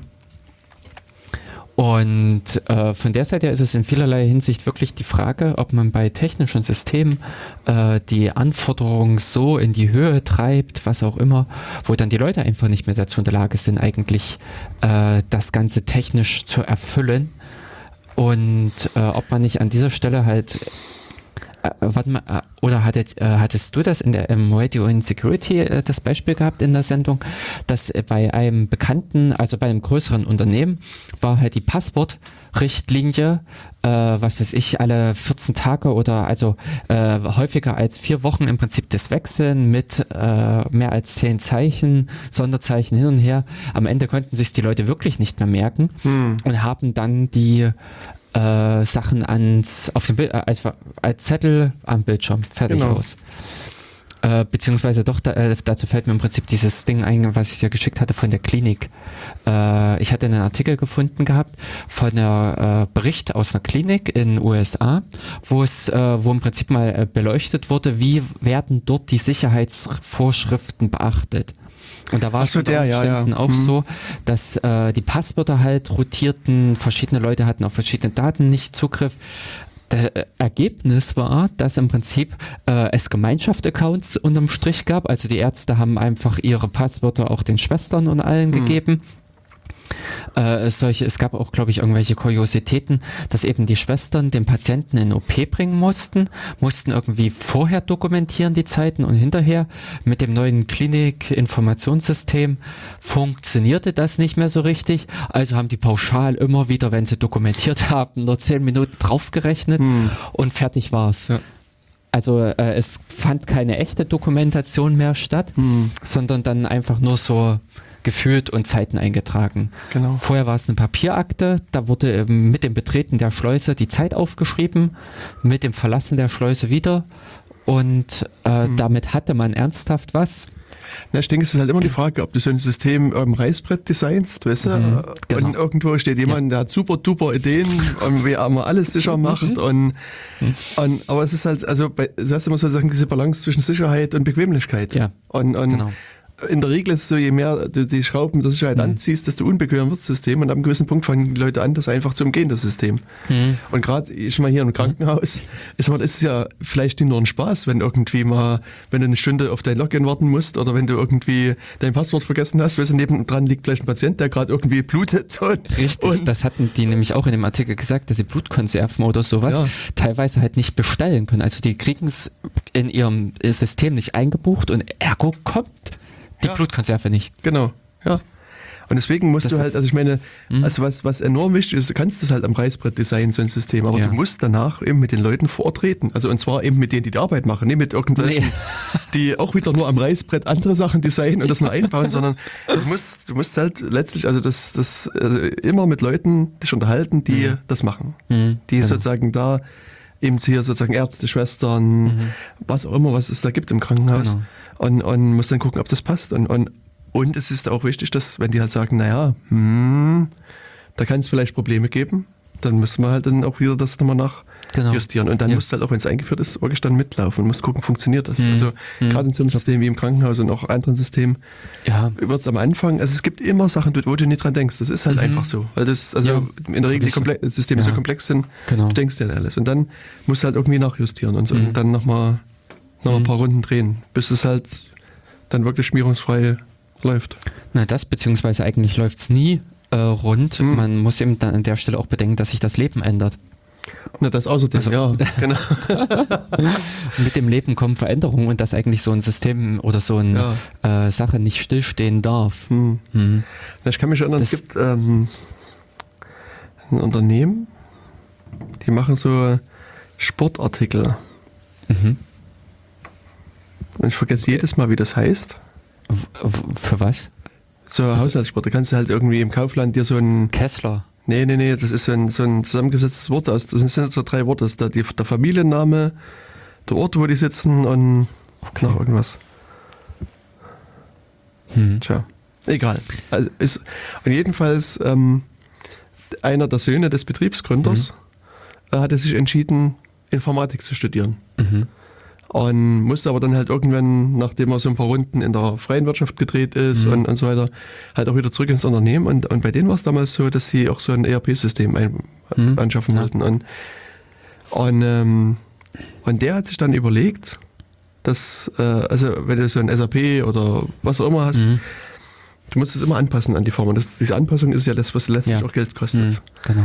Und, und sie sind quasi vom, vom Status Null gestartet und hat gesagt, boah, lasst es uns doch einfach klein neu schreiben. Wir machen ein System, was von vornherein auf unsere äh, Bedürfnisse angepasst ist. Oh, ja. Weil das, die hatten eben das Problem zum Beispiel, dass die die Sachen halt mit Paletten verschickt haben und die brauchten halt ähm, letztlich eine Software, die denen auch sozusagen die, die, die Gegenstände optimiert auf die Paletten. Also dass die Mhm. Ja, ja, nee, irgendwie so drei Laufbänder Mhm, und zwei Bälle genau. da drauf bauen, sondern irgendwie am besten das so, Mhm. dass es noch in diese Konturen passt und, und noch verschickt werden kann und, und so weiter. Und äh, das leistet halt zum Beispiel so die, die verschiedene Software. Die sie halt nachprogrammieren müssen. Ja, das ist klar. Und, und dann das der Ausdruck von irgendwelchen ähm, hier Formularen. Lieferschein und Formularen und Post, hier diese Aufkleber da und so weiter. Hm. Und das haben die dann alles in so einem großen Projekt ähm, dann gemacht. Hm. Und, und er hatte das halt irgendwo in dem Blog auch dokumentiert, was sie gemacht haben. Und das war halt sehr, sehr aufschlussreich. Und, Mhm. Okay. und die hatten dann halt wirklich ein super hoch angepasstes System, was genau auf die Ja, Firma genau. funktioniert, Hm. also ge gepasst hat. ja. Und auch, also den auch viel Arbeit abgenommen hat. Also zumindest, wenn man Ja. das geglaubt hat, was da Oh, geschrieben ja. stand, war da wirklich, also einige Sachen dabei, wo, wo sie wussten, da und da kostet uns das Zeit, das können wir einfach automatisieren. Und das haben sie richtig. gemacht und das hat also wirklich wunderbar auch funktioniert. Also das ist ja in dem Sinne Industrie 4.0 schafft Arbeitsplätze ab, Hm. ja, aber es bringt in dem Sinne auch Sicherheit und äh, eine gewisse Routine, eine gewisse äh, Erleichterung. Und äh, also das glaube ich vollends, dass das System dann, äh, wenn sie das in dem Sinne durchgehalten haben, äh, sie unterstützt und in dem Sinne die Leistungsfähigkeit der Firma auch verbessert hat. Ich hätte bloß erwartet, dass man aus dem, aus dem SAP heraus oder ja, äh, gut 40 Prozent oder sowas hätte entnehmen können, weil das einfach Basisbausteine sind. Wie funktioniert eine Buchhaltung, wie funktioniert äh, Warenlagerverwaltung und solche Grundbasisdinge und eben genau dieses äh, boah, dieses Anpassen, dieses Individualisieren, eben Customizing Hm. äh, der Produkte oder der Grundsachen, dass genau das dann eben noch diese Bausteine gewesen wären, die die benötigt hätten. Aber sich dann wahrscheinlich so von null auf das Ganze, das finde ich schon, hm, hm, müsste man sich mal angucken. Ähm, denn unter Umständen ist ja genau die Abschätzung gewesen, dass man maximal 8% oder sowas aus einem Standard SAP entnimmt oder aus einem anderen ähnlichen Produkt. Sprich, sich diese 8% auch schenken kann und wirklich alles äh, an das eigene anpasst.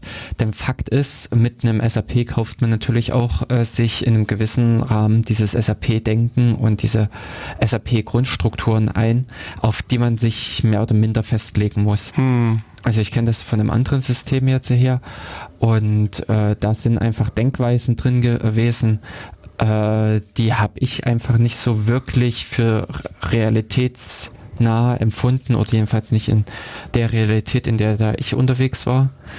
Und ja, aber dem hat man oder musste man sich letztendlich beugen. Das alles andere wäre eine Entscheidung gegen das Produkt gewesen. Hm. Hm. Also Hu- Hudora war das. Aha. Sagt mir gar nichts. Hm. Nee? Okay. Also ich Also das Hab's noch nicht gesehen als Marke oder das sowas. hat so ein deutscher Hersteller. Mhm, ja. Also Und- DO steht für Dornseif, das war der Familienname. Aha. Ra steht für Rade Vormwald, das ist dort, wo sie halt irgendwie Hm. gegründet worden sind. Und HU weiß ich nicht. Hm. Hugo, Hugo Dornseif heißt der Aha. Okay, Aha, okay. das ist wie Ja. Adidas. Adidasler. Ah, okay. also gut. Äh, ja, hm. Hm. Denn äh, dass, der, dass das in einem Namen steht, wusste ich. Äh, nee, mm. Ich weiß, bei Adidas ist nur äh, die Streitigkeit mit, Mit dem äh, Bruder. äh, ja, mit dem Ja, Bruder ja. Ähm, Puma. Genau. Äh, ja, nee, Puma, Puma, genau. Genau. Äh, und der getrennt, äh, der gespaltene Ort. Emacs gegen VI. Äh, ja, so in etwa. Und das Ganze innerhalb einer Ortschaft. Ja. Verdammt, das ist auch ein ganz knackiger Na- äh, Ortsname. Hm, hm, hm. Okay, manchmal fällt er mir ein. Ähm, was ich jetzt gerade interessant fand, sie haben ja einen Umsatz von 70 Millionen äh, pro Jahr. Ist das keine kleine Bude in dem Sinne? Hm. Nee, ist Hm. auch nicht. Na gut, äh, 60 Mitarbeiter. Puh. Also Was? 70 Millionen auf 60 Mitarbeiter, okay. Ah, die Suche nach Puma er- fördert ein Tier zutage. Völlig überraschend. Ja. In, Herzogenaurach. ach ja, genau. Hm, stimmt. Ja, also äh, wie gesagt, also die haben das halt damals so gemacht und ähm, mal gucken, wenn ich wenn ich es noch finde, werde ich das Ja, auch mal mit verlinken, weil es interessant. zumindest in Hm, irgendwelchen Archivseiten dürfte das noch drinstehen. Hm.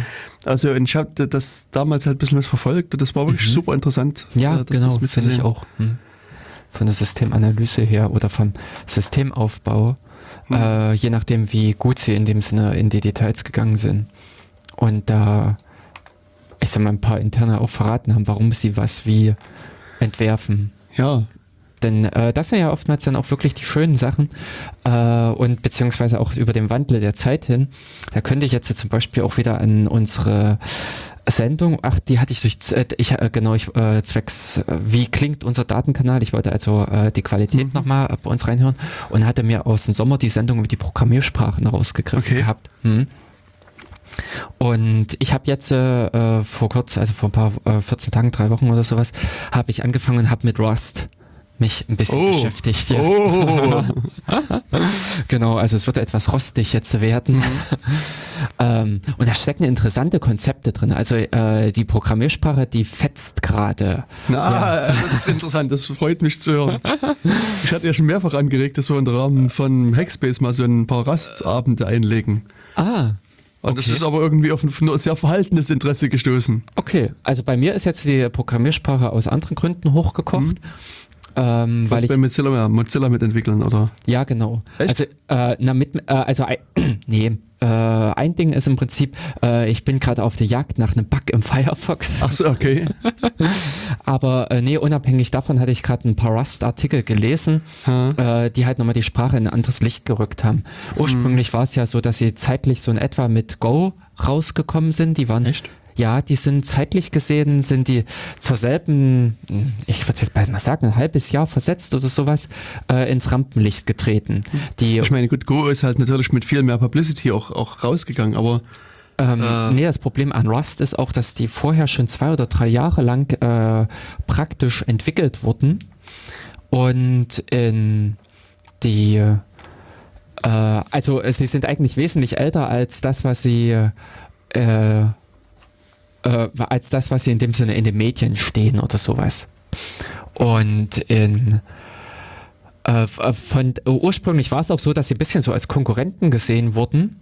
Ich hatte mir vor Jahren schon mal Go angeschaut und dann fand da einfach nicht, boah, dem, ich fand da einfach nicht das Tolle drin. Also, hm. aber bei Rust äh, fand ich jetzt, dass auch wieder vor allen Dingen so einige äh, Programm also Konzepte eingeflossen sind, eben zum Beispiel diese Geschichte, dass sie ohne Exceptions arbeiten. Die haben ein ganz äh, anderes Fehlerbehandlungssystem aufgebaut, wie, wie funktioniert das da? ähm, indem du äh, den Fehler als Returnwert gibst, Hm. aber du gibst in dem Sinne, äh, wie man es sonst immer kennt, man hat ja sonst ein Int Hm. oder sowas, was man zurückgibt oder einen String, solche Datentypen. Hier ist es aber, dass eben Funktionen, die Fehler werfen könnten, das, was man in anderen Programmiersprachen auch über Auszeichnung macht, äh, Throws, bla bla bla, Mhm. Exception, äh, macht man hier im Prinzip, dass man so einen kombinierten Datentyp in Result zurückgibt, der in dem Sinne einerseits den int, den wahren Wert kapselt oder in dem Sinne den Fehler. Und dann reagiere ich im Prinzip da nicht mit einem Try-Catch irgendwas drumherum, sondern greife gezielt auf dieses, auf den Rückgabewert zu und sage dann on Error, äh, hm. dann verhalte dich so und so, on Success oder sowas, jetzt, äh, dann verhalte dich so und so. Sprich im Prinzip der Anwender ist aktiv äh, dort auf diese Fehler ja mit hingewiesen. Auch, dass der äh, Rust Compiler äh, auch daraus eine Warnung macht, dass er ihn hinwe äh, darauf hinweist, äh, hier, dort kommt ein Ergebnis zurück, was nicht verwertet wird. Äh, solltest du dich da mal drum kümmern? und äh, solche verschiedenen Sachen. Dass da an dieser Stelle die Art und Weise der Fehlerbehandlung, denn ich habe persönlich jetzt auch äh, letztes Jahr mit, oder letztes, äh, also in den letzten zwei Jahren, selbst mit der Fehlerbehandlung immer gehadert, weil Exceptions sind teilweise einfach zu invasiv.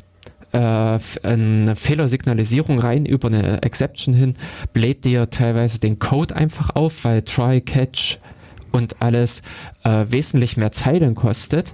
Und natürlich ist eine Exception in, ähm, zur Laufzeit was rechenintensiv ist. Also damit wird es mehr oder weniger ähnlich wie ein Interrupt auf äh, Systemebene, wird die komplette, äh, der Programmablauf außer Betrieb gesetzt und ein Nebenstrang wird äh, gestartet. Und äh, das ist in dem Sinne für Umstände, wo es häufig zu Fehlern kommen kann, äh, ist natürlich ein Problem. Und da ist dann wieder genau dieser Effekt, dass man entweder definiert man den Fehler als äh, Standard mit und kommt dann eben zu solch komplexen äh, Rückgabewerten, wie es hier bei Rust auch der Fall ist, oder man äh, hat in dem Sinne die äh, ja, oder man findet andere Wege. Also ich habe damals noch eine andere Möglichkeit äh, aufgebaut gehabt.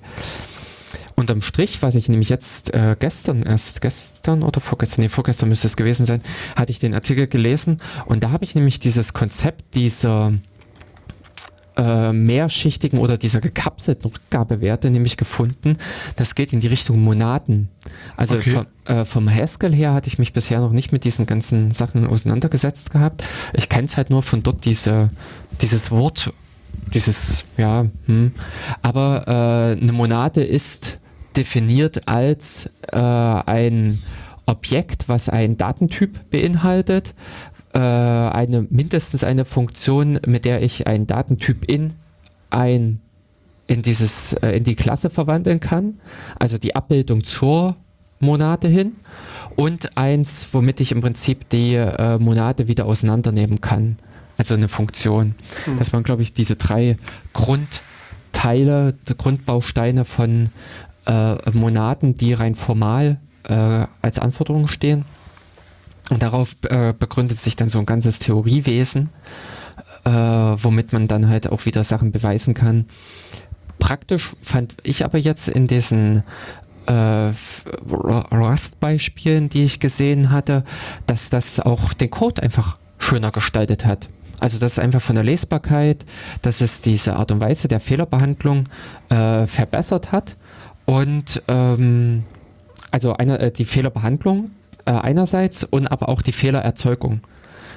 Äh, fand ich einfach sehr schön, äh, sehr interessant. Wobei es auch ist, dass Rust das in gewissem Sinne auch äh, angenehm unterstützt. Also mhm. das ist, ich hatte jetzt äh, auch von Rust mir so diese Grund, das Tutorial, dieses Basistutorial oder so dieses Rust Book oder so, wie das ja, heißt. Rust Language Book. Hm äh, mit angeschaut. Und das fand ich wiederum, äh, da sind auch so einige Sachen dabei. Und zwar sind in äh, Rust ist sehr angelehnt an C. Also die Leute dort haben, äh, waren wahrscheinlich vorher C-Programmierer oder C++-Programmierer, mhm. Äh, haben sich in vielerlei Hinsicht in, an Ruby auch mit orientiert, was ich äh, für, für, mich halt auch wiederum schön fand. Ähm, von den ganzen Konzepten her oder ja, da wieder Sachen zu sehen. Aber äh, was ich da bei Rust so interessant finde, die haben dieses äh, Makro-Ding so e etwas rüber retten können. Ja. Äh, das habe ich bisher in keiner Programmiersprache äh, gesehen, wo das so gut äh, mit rübergekommen ist, inklusive, dass es eigentlich verbessert ist. Also dieses äh, Makros in C, äh, da hört man im Prinzip jeden heulen und da sind auch hier in Rust, in dieser, in dem äh, Buch, gleich klassische Fall, äh, Beispiele drin, wo der C-Makroschreiber sich in den Fuß schießt. Also okay. vergessene Klammern in den Makros hm. sind tödlich, hm. weil äh, intuitiv schreibt man unter Umständen in den Aufruf eines Makros eine Operation rein, a plus b. Und wenn man dann plötzlich in dem Makro rechnet und dort nicht geklammert hat, dann wird daraus plötzlich a plus b mal 7. Ja, hm, genau. Ja, und dann ist b mal 7 genau mit Vorrang ja. und hinterher wird noch a drauf addiert. Also für, äh, überhaupt nicht das, was man wollte, hm. äh, geschweige denn, dass man diesen Fehler auf einfache Art und Weise debuggen kann. Hm. Das Makro ist wegkompiliert und ja, genau. äh, PGH. Das siehst du dann nicht mehr in dem Sinne, wenn du dann äh, in irgendeiner Form mit dem Debugger durchgehst. Und was natürlich wirklich Probleme äh, in C darstellt, aber umgekehrt muss ich selber auch sagen, dass diese Makros äh, wahnsinnig mächtig sind. Äh, für solche Konstrukte, wo man vorgeschachtelte Anweisungen oder eben zur Vereinfachung äh, Fehlerauswertung. Äh, das heißt im Prinzip, ich kann mir ein Makro schreiben, was richtig if Ausdruck 1 äh, dann also was weiß ich, setze äh, Variable so und so, return minus 1 oder sowas kann ich mir richtig als Makro schreiben und das dann immer in den passenden Stellen. Das heißt, so diese Einstiegsfehlerbehandlung, äh, negativer Wert übergeben oder irgendwas, also Parameterprüfung, dass diese Dinge alle wunderbar im, äh, mit einer Zeile mhm. abgehandelt werden können, obwohl da praktisch äh, für den C, für den Compiler da mehrere Zeilen dahinter stecken müssen. Und das ist ja, was man mit Makros vereinfachen konnte. Und das hat man in Rust, also ich habe diese Makros bei denen noch nicht äh, richtig verstanden. Mhm. Das muss wohl auch ziemlich schwierig sein, die ausgefeilten Makros da zu schreiben. Okay. Aber ähm, sie haben, ich finde das einfach genial angedockt. Die haben, äh, also das Makro ist eben ein richtig fester Bestandteil. In C ist ja eigentlich das Makro kein Bestandteil der Sprache. Das ist ja nur davor geflanscht. Genau. Das ist ja nur der Präprozessor, der da drüber mhm. flitzt und da nochmal den Code umformatiert in dem Sinne. Aber in Rust ist das so eine Verarbeitungsstufe. Also der, es wird vorher erstmal syntaktisch äh, das Ganze gepasst. Also mhm. es entsteht dieser, ähm, ja, also AST heißt das Abstract Syntax Tree, mhm.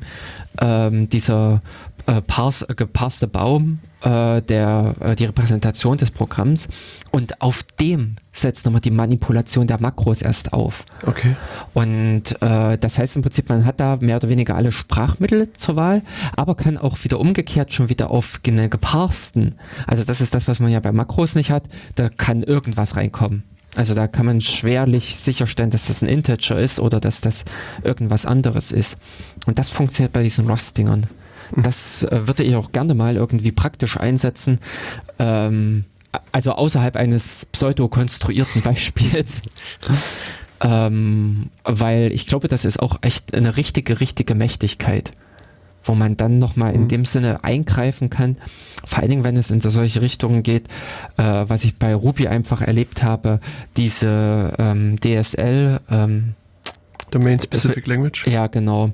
Äh, wo man sich im Prinzip eine eigene, äh, eine eigene Sprache entwickelt, wo man sagt, hier ähm, eigene Schlüsselwörter oder eigene Funktionen, eigene Aufrufe, um damit nämlich zum Beispiel in einem Fachgebiet, also was ja im Prinzip jetzt Domain, hm. wo man da gewisse Zusammenhänge, Regeln oder sowas auf eine verständliche Art und Weise repräsentieren kann, die aber praktisch über Code abgesichert ist.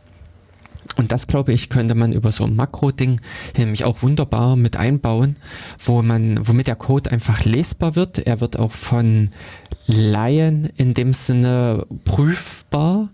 Also wenn man sich im Prinzip in dem Sinne hier über irgendwelche Spezialregeln äh, unterhält, ich sag mal, Gesetzestexte oder sowas, die vielleicht unter Umständen transkribiert werden müssen, die irgendwie umgesetzt werden müssen, ähm, dass da unter Umständen auch ein Just drauf gucken könnte, der vielleicht nicht programmieren kann, aber der in dem Sinne dann deuten kann, was, wenn da steht, ähm, äh, was weiß ich, eben äh, Arbeitszeit über so und so und verschiedene Sachen eben, ja. Also das ist, glaube ich, da ist Rust sehr interessant. Aber man müsste halt, ja,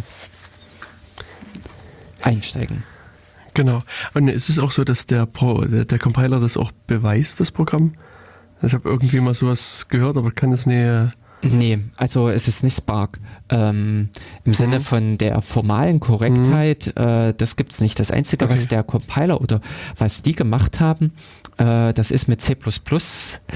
Irre. Entweder ist das ganz und gar erst mit dem 11er gekommen mit dem C++11 oder äh, war auch vorher schon äh, dieses Pointer, Pointer Sharing mhm. äh, Prinzip, das haben die voll in die ähm, Programmiersprache fest eingepflanzt. Okay. Die haben in Rust gibt es keine Zeiger mehr. Mhm. Also man kann nicht einfach so wild irgendwo hingreifen, womit man eigentlich diese Sicherheit gewonnen hat, äh, die man sonst von anderen Programmiersprachen Java und Co. halt kennt. Aber das große Problem ist ja, in diesen Programmiersprachen hängt am Ende dieser blöde Garbage Collector dran, mit dem man äh, ja zu gewissen Zeiten kämpft oder äh, eben auch von dem geschlagen wird. Und das ist wiederum das Schöne, in Rust haben die halt das Programmier- oder dieses Speicherverwaltungskonzept halt dahingehend aufgezogen, dass sie äh, auf die Art und Weise halt speichertechnisch bewiesen arbeiten können. Also in dem Sinne äh, zwingt dich die Programmiersprache schon weniger Speicherlecks zu produzieren. Also ich glaube, es geht immer noch, äh, vor allen Dingen was dann in die Richtung Nebenläufigkeit geht. Äh, aber was, die haben im Prinzip so ein Konzept eingeführt, es gibt immer den Besitzer des Speichers. Also es gibt immer irgendwo die ganzen äh, Klassen oder die ganzen Objekte gehören immer einer Codestelle.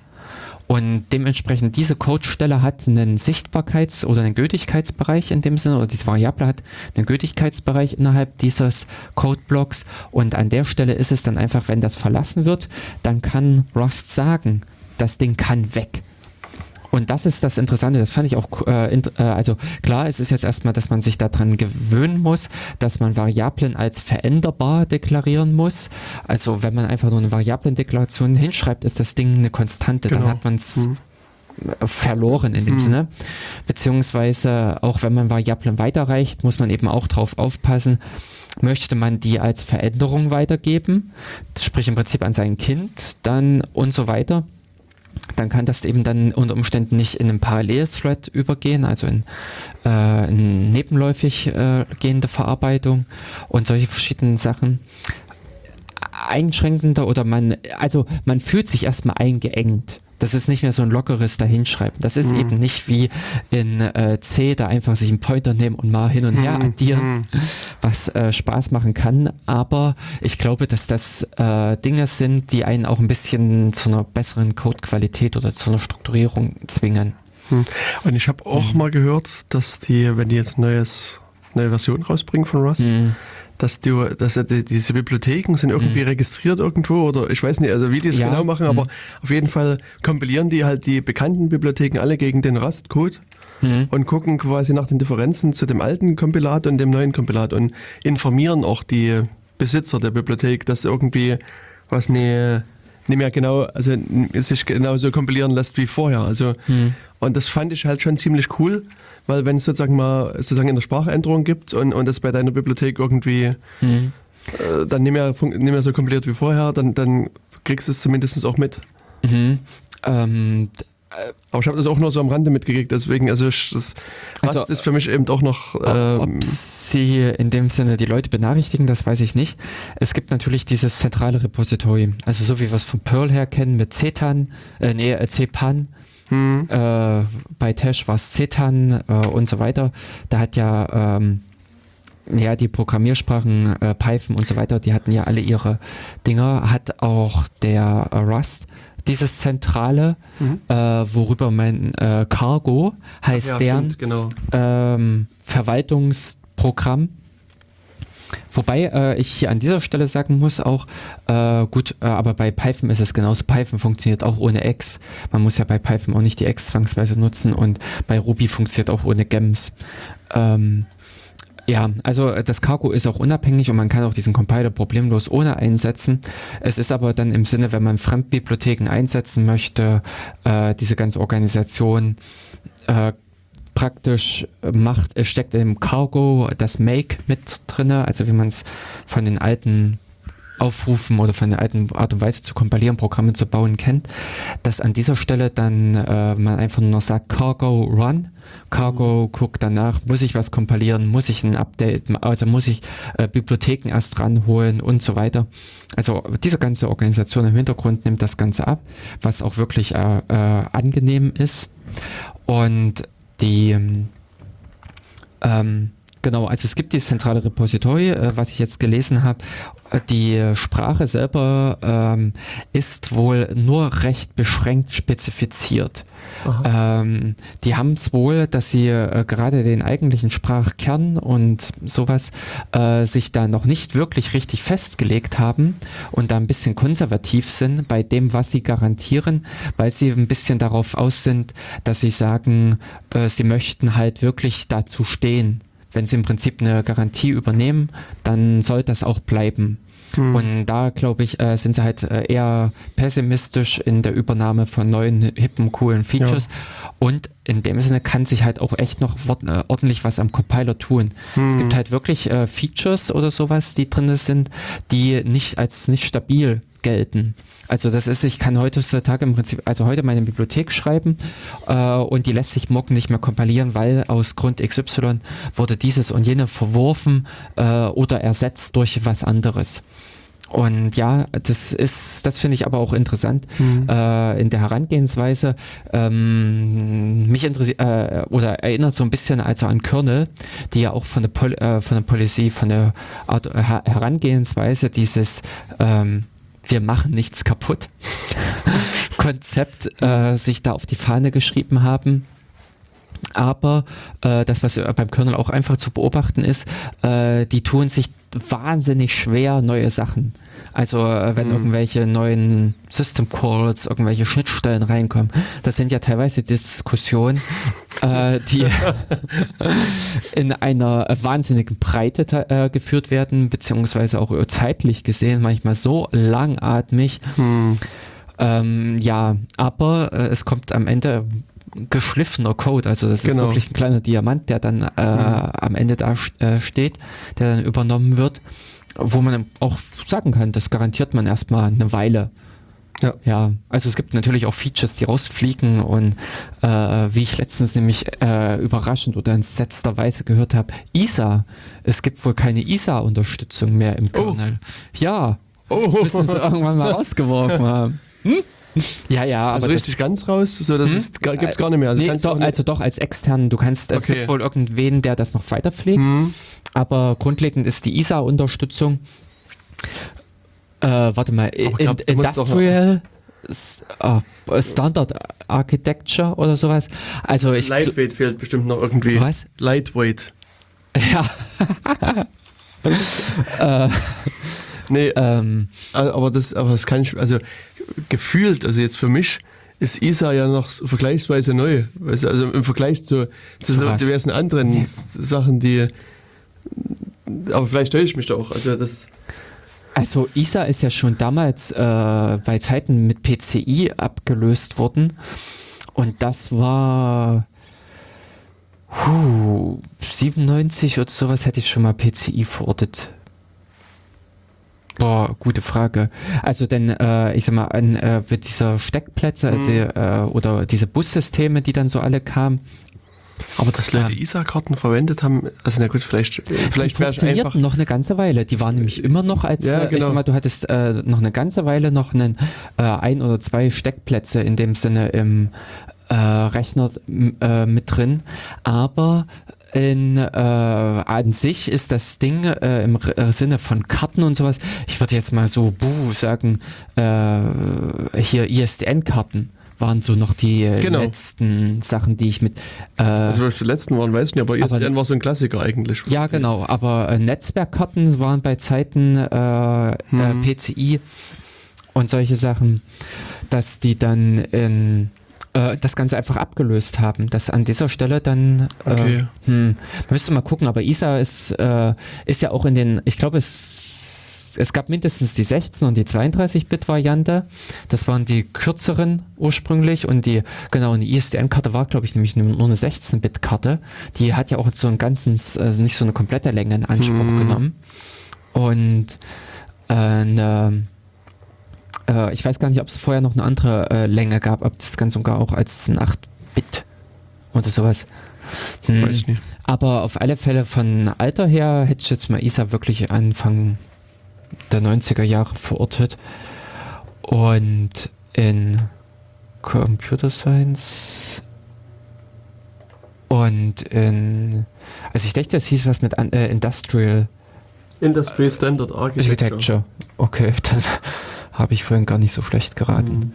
Mit der Zeit lernt man einfach, was diese blöden Akronyme 36 Jahre ist es ja. Wie viel? 36? Ja, und ist dann Hilfe. 1993 von das PCI superseded worden. Okay, gut. Also ja, äh, um Okay, Größenordnung daneben. okay. Ähm, äh, dann ist dieses Ding ja wahrscheinlich, also mindestens so alt wie ich. Oder älter. Ja, oder älter. Wahnsinn. Ähm, und das halt rausgeflogen aus dem Kernel. Also in dem Sinne, die räumen auch mal auf. Es gibt auch Möglichkeiten, dass Schnittstellen da veraltet, also als oder als veraltet markiert werden und nach. Hat es denn den Riesenaufschrei gegeben? Äh, ich kann, Es muss also, doch irgendwie der- tausend und zwei Leute gegeben haben, die ihre noch ISA-Karten an ihren Rechnern haben und die.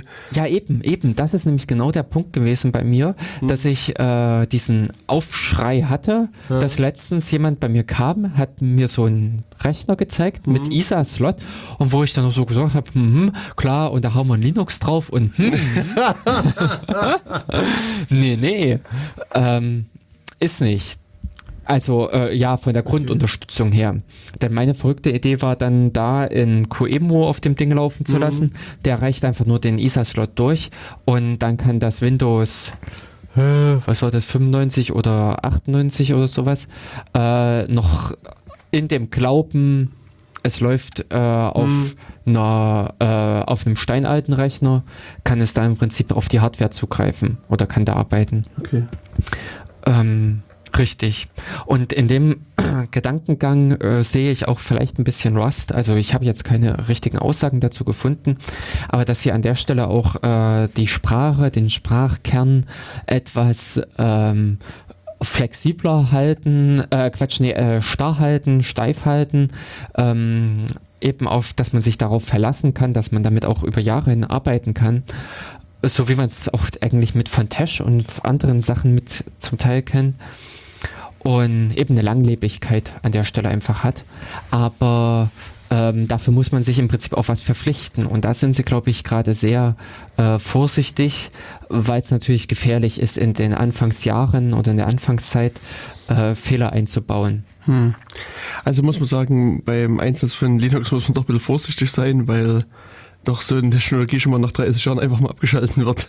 Ja, Das- also äh, äh, da sind ja die Linux-Leute teilweise rabiat. Ich fand Hm. nämlich zum Beispiel auch, äh, die haben ja auch gnadenlos äh, die Zeiten. Also, also ursprünglich wurde mal äh, die Zeit in einem 32-Bit gespeichert. Hm. Die haben das jetzt einfach auf 64 hochgesetzt.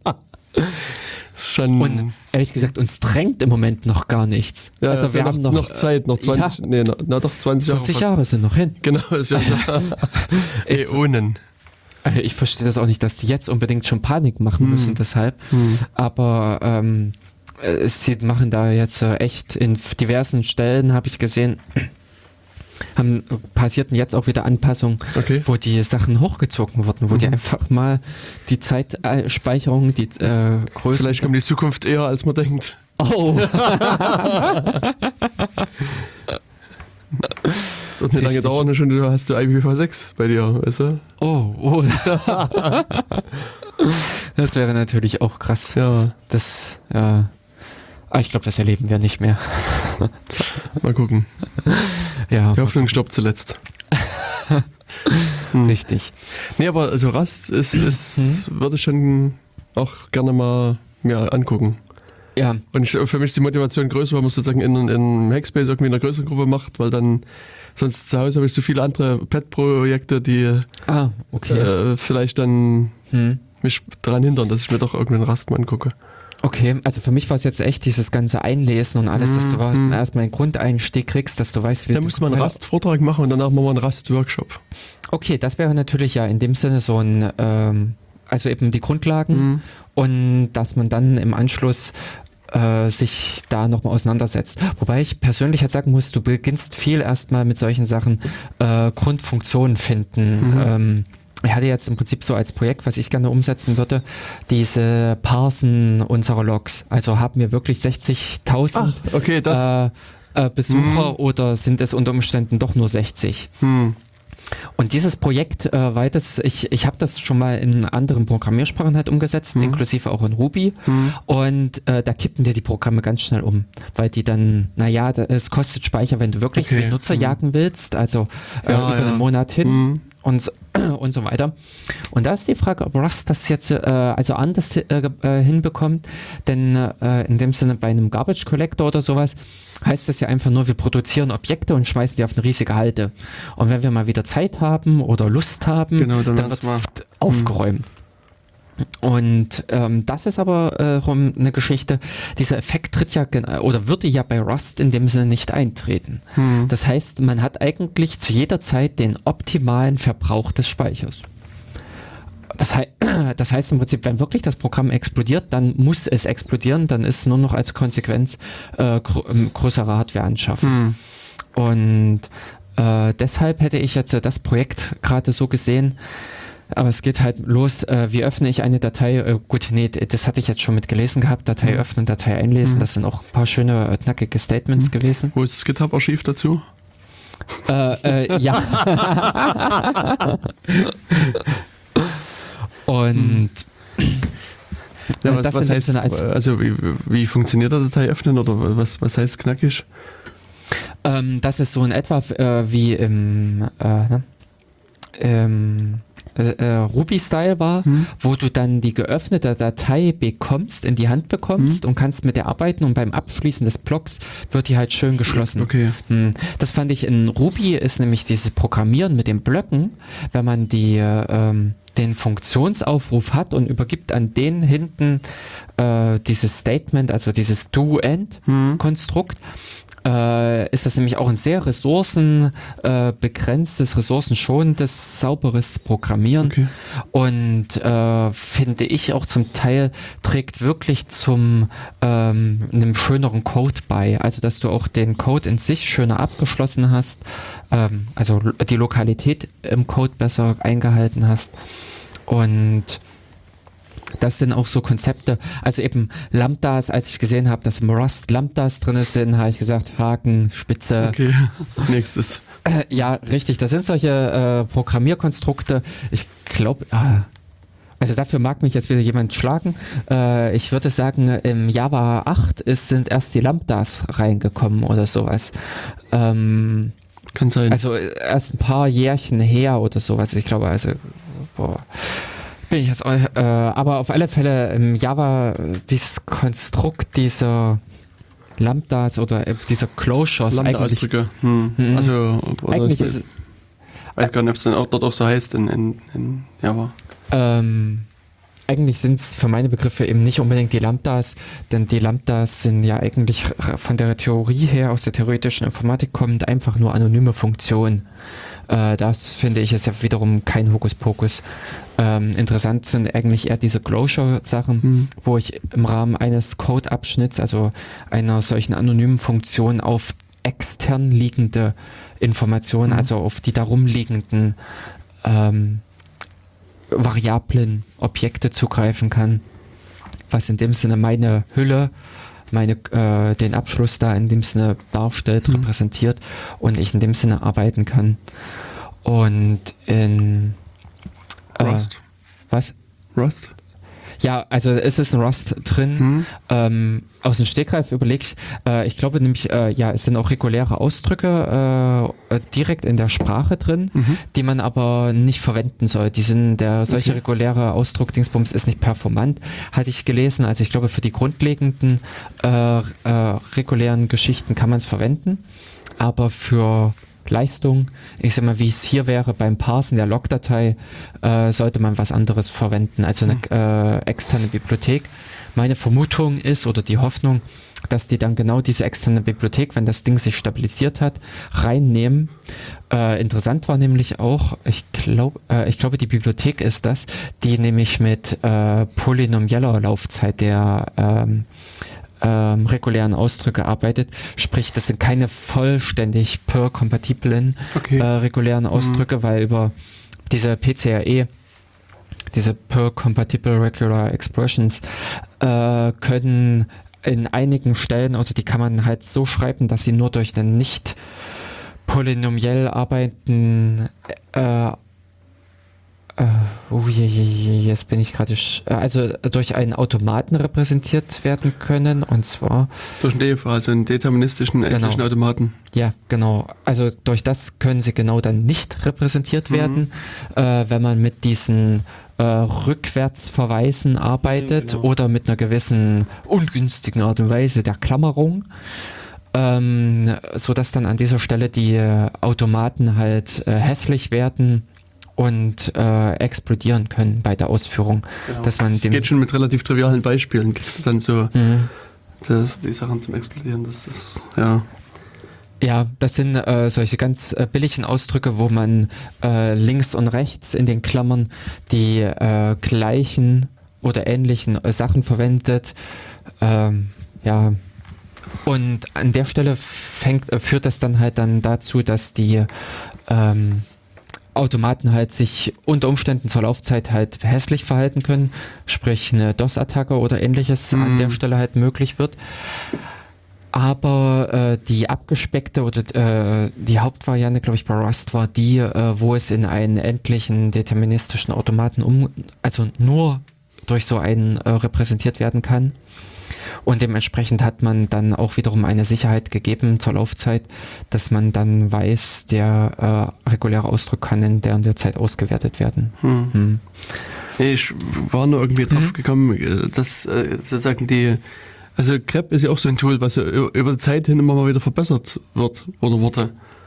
Es gibt, ähm, Aber in welcher Hinsicht? na, es, es gab mal ein ACK, also glaube ich zumindest ACK als, als Programm, was sozusagen gesagt hat, wir sind viel schneller als Grep und besser, Ah. schöner, toller. Und dann kamen die Leute hier, die haben AG rausgebracht, das was Mhm. auch nochmal äh, viel toller, cooler, schneller und so weiter war. Und sozusagen der letzte äh, Hype ist, ist RIP, Crep, also Aha. Rest in Peace, Crep. Okay. Und das was passiert halt auch auf, ähm, auf Rust. ja. Und ähm, laut eigener Werbung von denen sind die halt massiv schneller als, als das ähm, äh, Als Grep? als Grep und auch alles alle anderen Varianten. Ähm, die haben hier auf der GitHub-Seite Ja. gibt's äh, so ein paar Benchmark Ja. sozusagen. Mhm. Ach hier genau, und die, die suchen quasi nach dem nach äh, A bis also Groß A bis Z Mhm. in beliebiger äh, Okay. Vor, äh, Vorkommen. Also Und, äh, und danach Unterstrich Suspend. Und das machen sie halt mit äh, AG, mit Git Grep, mit dem normalen Grep und, und ACK und so Mhm. weiter. Und die sind halt hier mit 0,1 Sekunden die besten und ACK. Also das, die sind brauchen fast 17 Sekunden. Ach so, nee, sind das sind ja zu viele Zeilen. Also die- hier 450 Zeilen jeweils. Und sozusagen das langsamste ist hier AG, also Platinum Searcher mit ähm, 12 Sekunden. Und so machen die es halt mit verschiedenen Sachen und sind halt bei deren Tests halt immer die, die schnellsten. Ja, also das halt ähm, bei Grep, äh, glaube ich, äh, also für mich war gefühlt ein Fehler, äh, dass die Grep äh, optimiert haben auf das Parsen von äh, PrintCap, etc PrintCap oder sowas. Also so, äh, okay. die haben äh, im Prinzip immer eine lustige Maßdatei genommen, die häufig auch wahrscheinlich äh, früher mal Hm. äh, immer auseinandergenommen wurde oder repräsentativ war für die äh, Standard-Unix-Dateien. Und daraufhin wurde das in dem Sinne getrimmt. Ja, ist halt schwierig. Wobei ich halt gesagt hätte, dass Grep selber, das Programm, auch echte äh, Weiterentwicklungen erfahren hat, da es ja auch in dieser Art und Weise zu suchen, also wie Ja. finde ich einen String innerhalb eines Strings, äh, echt äh, interessante Algorithmen gibt und auch Fortschritte. Hm. Und ich glaube, auch bei Grep ist es so, wenn du hier minus E machst, also Hm. E-Grep also den sozusagen, Extended. Hm? Dann schaltet er nämlich um. Du kannst bei grep sozusagen zwischen dem DFA und dem NFA umschalten, wenn ich Echt? mich richtig erinnere. Okay. Aber das ist halt auch, hätte gesagt, dass ha, das, also das war mir jetzt nicht bekannt. Ähm, die äh, Extended sind halt eine andere Syntax, genau. äh, wo man. Äh, Aber wie gesagt, nach meiner Meinung ist nicht nur die Syntax anders, sondern es ist Ah. halt wirklich auch sozusagen die, die Automaten, also die, die, die, wo der mit das intern arbeitet, ist anders. Okay, Aber aber das eigentlich ist- wäre es, äh, f- also ich fände es jetzt so komisch, wenn ich einen, äh, einen Ausdruck in einem endlichen Automa, äh, äh, also äh, Deterministisch und nicht deterministisch. äh, Also, also in einem deterministischen Automaten äh, repräsentieren kann und es trotzdem als äh, äh, nicht äh, deterministischen mache. Äh, ist, kann ich, äh, ist jetzt schwer zu sagen. Ich hatte jetzt äh, mindestens gesagt, ein Unterschied ist, ob ich grep minus f mache, ob ich die äh, regulären Ausdrücke abschalte oder ob ich mit den Ja, genau. regulären Ausdrücken arbeite. Denn die Art und Weise, wenn ich einen String als einen konstanten String innerhalb einer Strings suche, gibt es verbesserte Algorithmen als die äh, regulären Ausdrücke. Denn reguläre Ausdrücke sind in dem Sinne ja mit einer gewissen Variabilität, also weil man da gewisse Anteile nicht kennt, müssen die anders arbeiten. Hm. Mhm. also es ist in der Tat so, dass das E-grep nutzt den DFA, also den deterministischen.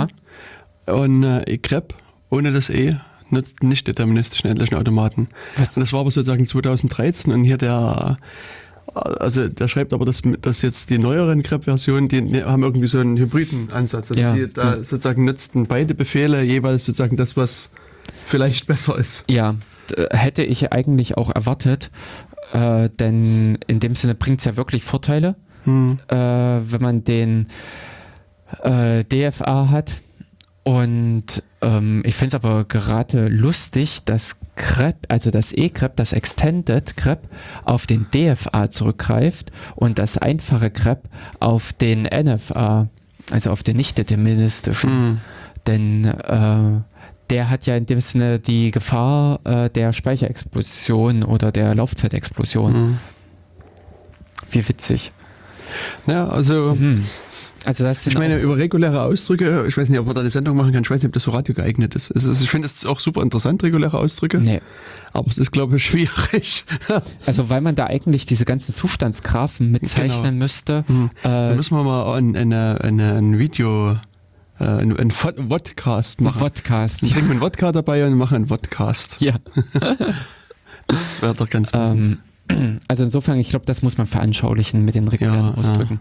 Hm. Er hatte auch schon mal äh, äh, also einen Vortrag über reguläre Ausdrücke gehalten. Wer, du? Hm. Okay. Ähm, aber äh, weniger mit der Theorie dahinter, Hm. äh, mehr in dem Sinne der die eigentliche Anwendung, das eigentliche Aufbau, Okay. Hm. um überhaupt erstmal die äh, Grundlagen mit zu erläutern und näher zu bringen. Hm. Ähm, denn ich glaube, für die Theorie müsste ich auch erst nochmal mich äh, ganz doll einlesen, äh, wie aus dem regulären Ausdruck, wie Mhm. man ihn kennt, der entsprechende Automat entsteht, mit dem das ganze Ding entschieden wird. Man kann ja so ein bisschen Sprachentheorie gleich mit einstreuen. Äh, Also so die Komsky-Hierarchie, weißt du? Die- richtig, das habe ich, aber das habe ich auch gemacht. Ah, cool. Ja, das habe ich nämlich dann auch gemacht, dass ich dann an der Stelle halt erklärt habe, äh, wie man im Prinzip Sprachen auch noch anders repräsentieren kann, halt Mhm. über äh, Grammatiken an dieser Stelle. Und da damals auch so ein paar äh, Leute Studierte mit drin saßen, die äh, diese ganzen theoretischen Grundlagen erkannten, konnte ich denen dann auch den Wink zur, von der Praxis zur Theorie Ah. bringen und sagen, hier, und da kommt hier unser Herr Chomsky wieder. Ähm, und dann wissen wir, okay, äh, oder äh, doch der hat gezeigt oder äh, hatte der nur diese Hierarchie aufgestellt. Jedenfalls äh, im Rahmen dieser Hierarchie gibt es halt genau diese äh, Geschichte, wenn wir das abbilden können, dann können wir dafür garantieren, dass, boom, Theorie liefert Hilfe für Praxis. Oh. ja, Nee, also, ich meine, das das ist auch sehr schön, dass du, also, du hast ja wirklich so, wirklich so eine Cross-Referenz nach beiden Seiten. Das finde ich irgendwie hm? hier auch recht charmant. Ja, wobei genau bei den ähm, regulären Sprachen der Knackpunkt war, dass du aufpassen musstest, es waren nämlich äh, die regulären äh, Grammatiken hm. fielen in eine andere Klasse als die regulären Sprachen. Hm. So wie du nix, weißt du es jetzt auch noch aus dem Kopf? Nee, weil ich weiß es okay. nicht mehr aus dem Kopf. Also ich weiß, so Fragmente, die, ja, aber das ist einfach Ich hätte jetzt gesagt, die regulären Grammatiken waren eine 2, eine Chomsky 2 und die anderen waren eine Chomsky äh, 3 würde ich fast zustimmen. Also das war jetzt auch das, was ich im Kopf, was ah, bei mir im Kopf aufgeploppt ist, aber ähm, ohne, ohne Garantie. Ja, genau. Da bin ich leider zu schlecht die, auf die Sendung vorbereitet gewesen. ich hatte mich jetzt nicht extra noch mit äh, Chomsky-Hierarchien beschäftigt. Ja. Und das sind natürlich eben auch wiederum Sachen, äh, die pra also eben hier theoretische Grundlagen, äh, wo man dann auch diverse Sachen beweisen kann oder in dem Sinne äh, die Gefahren halt kennt. Aber man kann an der Stelle halt dann eben wie im Rust, äh, im Rust bei der Programmierung dann teilweise einfach auf die gesicherten Sachen zurückgreifen. Sprich, mhm. man hat halt die eingeschränkten sprachlichen Fähigkeiten, wobei jetzt keiner da Angst haben muss, denn diese äh, regulären Ausdrücke, mhm. die sich nur mit Hilfe eines äh, nicht deterministischen Automaten darstellen lassen, ähm, die sind äh, teilweise so abgefahren, dass man sie nicht schreibt. Also ich ja. habe dafür noch kein praktisches, ich habe mal ein praktisches Beispiel gesehen, da hat einer versucht, eine E-Mail-Adresse zu parsen äh, oder zu validieren, so rum. Ähm, es gibt doch für dieses, diesen RFC für E-Mail-Adressen. Es gibt den RFC, da ist aber also fünf, sechs Zeilen ein regulärer ja. Ausdruck, mit dem du gültige E-Mail-Adressen parsen kannst. Echt? Hm? Nee. Uiuiuiui. Ähm, ich würde jetzt, ich hätte jetzt aus gefühlt gesagt, E-Mail-Adressen lassen sich nicht mit einem regulären Ausdruck prüfen, weil reguläre Aus, äh, dieses Ad-Zeichen ja. kann beliebig oft vorkommen. Diesen Na gut, das ist, vielleicht gibt es da eine Einschränkung. Ähm. Uh, hu, hu, hu. Wobei, nee, nee, eigentlich, das war Blödsinn, was ich jetzt erzählt habe. Das Kriterium, was im Prinzip immer wieder reguläre Ausdrücke tötet, sind Klammerungen, wo ich im Prinzip ein linkes und dazu ein rechtes Gegenstück benötige. Das ist das, was über diese Dück-Sprache läuft, also über diese Klammersprache was äh, XML und ähnliches, wo ich im Prinzip ein öffnendes, schließendes Element immer habe, was äh, das einfach grundlegend von der Theorie her als nicht äh, möglich für reguläre Ausdrücke macht. Das ist eben genau weiter dieses, aus der Theorie ist gezeigt, dass die Dück-Sprache äh, in, ich sag's jetzt mal, Chomsky, äh, eine Chomsky 1 Sprache ist oder sowas. Ähm, und dementsprechend kann man sie nicht mit einer Sprache der Hierarchiestufe 2 oder eben 3 lösen. Hm. Und ähm, also jetzt äh, das nur als Verhältnis. Ich glaube, die Zahlen, die ich jetzt gerade genannt habe, stimmen nicht. Aber aus dem Grund äh, kann man da jegliche Diskussion, ob HTML, äh, HTML mit Hilfe von regulären Ausdrücken hm. vollständig zu prüfen oder auch alles andere, sobald linkes rechtes auftritt also ist ja Tesh und äh, andere Konstrukte innerhalb einer Programmiersprache, äh, Klammer auf, Klammer zu, ist nicht vollst äh, also, äh, vollständig mit einem regulären Ausdruck möglich. Und, also, hm? Nochmal so als äh, ähm, kurzer Kommentar. Ähm, es gibt eine ähm, einen regulären Ausdruck für die RFC 2822 E-Mail-Adressen. Aha. Also für die, das, ja. das war so einer, ja, genau. also der erste war 822, glaube ich, mhm. und dann 2822. Ich glaube, dann gab es einen dazwischen und sozusagen aktuell ist der 53, 22, Aha, der, der letzte. Okay. Und, äh, und da gibt's, es ist sozusagen, es ist ein bisschen aufgebläht, was eine gültige E-Mail-Adresse ist. Und, und ich habe auch hier eine Seite gefunden, die haben sozusagen da einen, einen, auch für den einen regulären Ausdruck gebaut und das, das sind aber jetzt 23 Kilobyte ist der, ist der Ausdruck. Na, herzlichen Glückwunsch. Ja, also das hier kann man das in, in der vollen Schönheit bewundern, das kann man auch ein bisschen rumscrollen. Ja. Äh, das ist sozusagen der für die neuen E-Mail-Adressen. also angeblich funktioniert das sogar. Also wenn man das hier sozusagen den Perl Regular Expressions hm. vor die Füße wirft, können die damit auch arbeiten. Sehr schön. Und es gibt eine sehr wunderschöne Antwort bei Stack Overflow. Also da, weil du gerade das sagtest, also, Okay, das das, äh, das gab es die. Frage hier, er, er braucht sozusagen einen regulären Ausdruck, um äh, die öffnenden Klammern bei HTML zu, zu finden.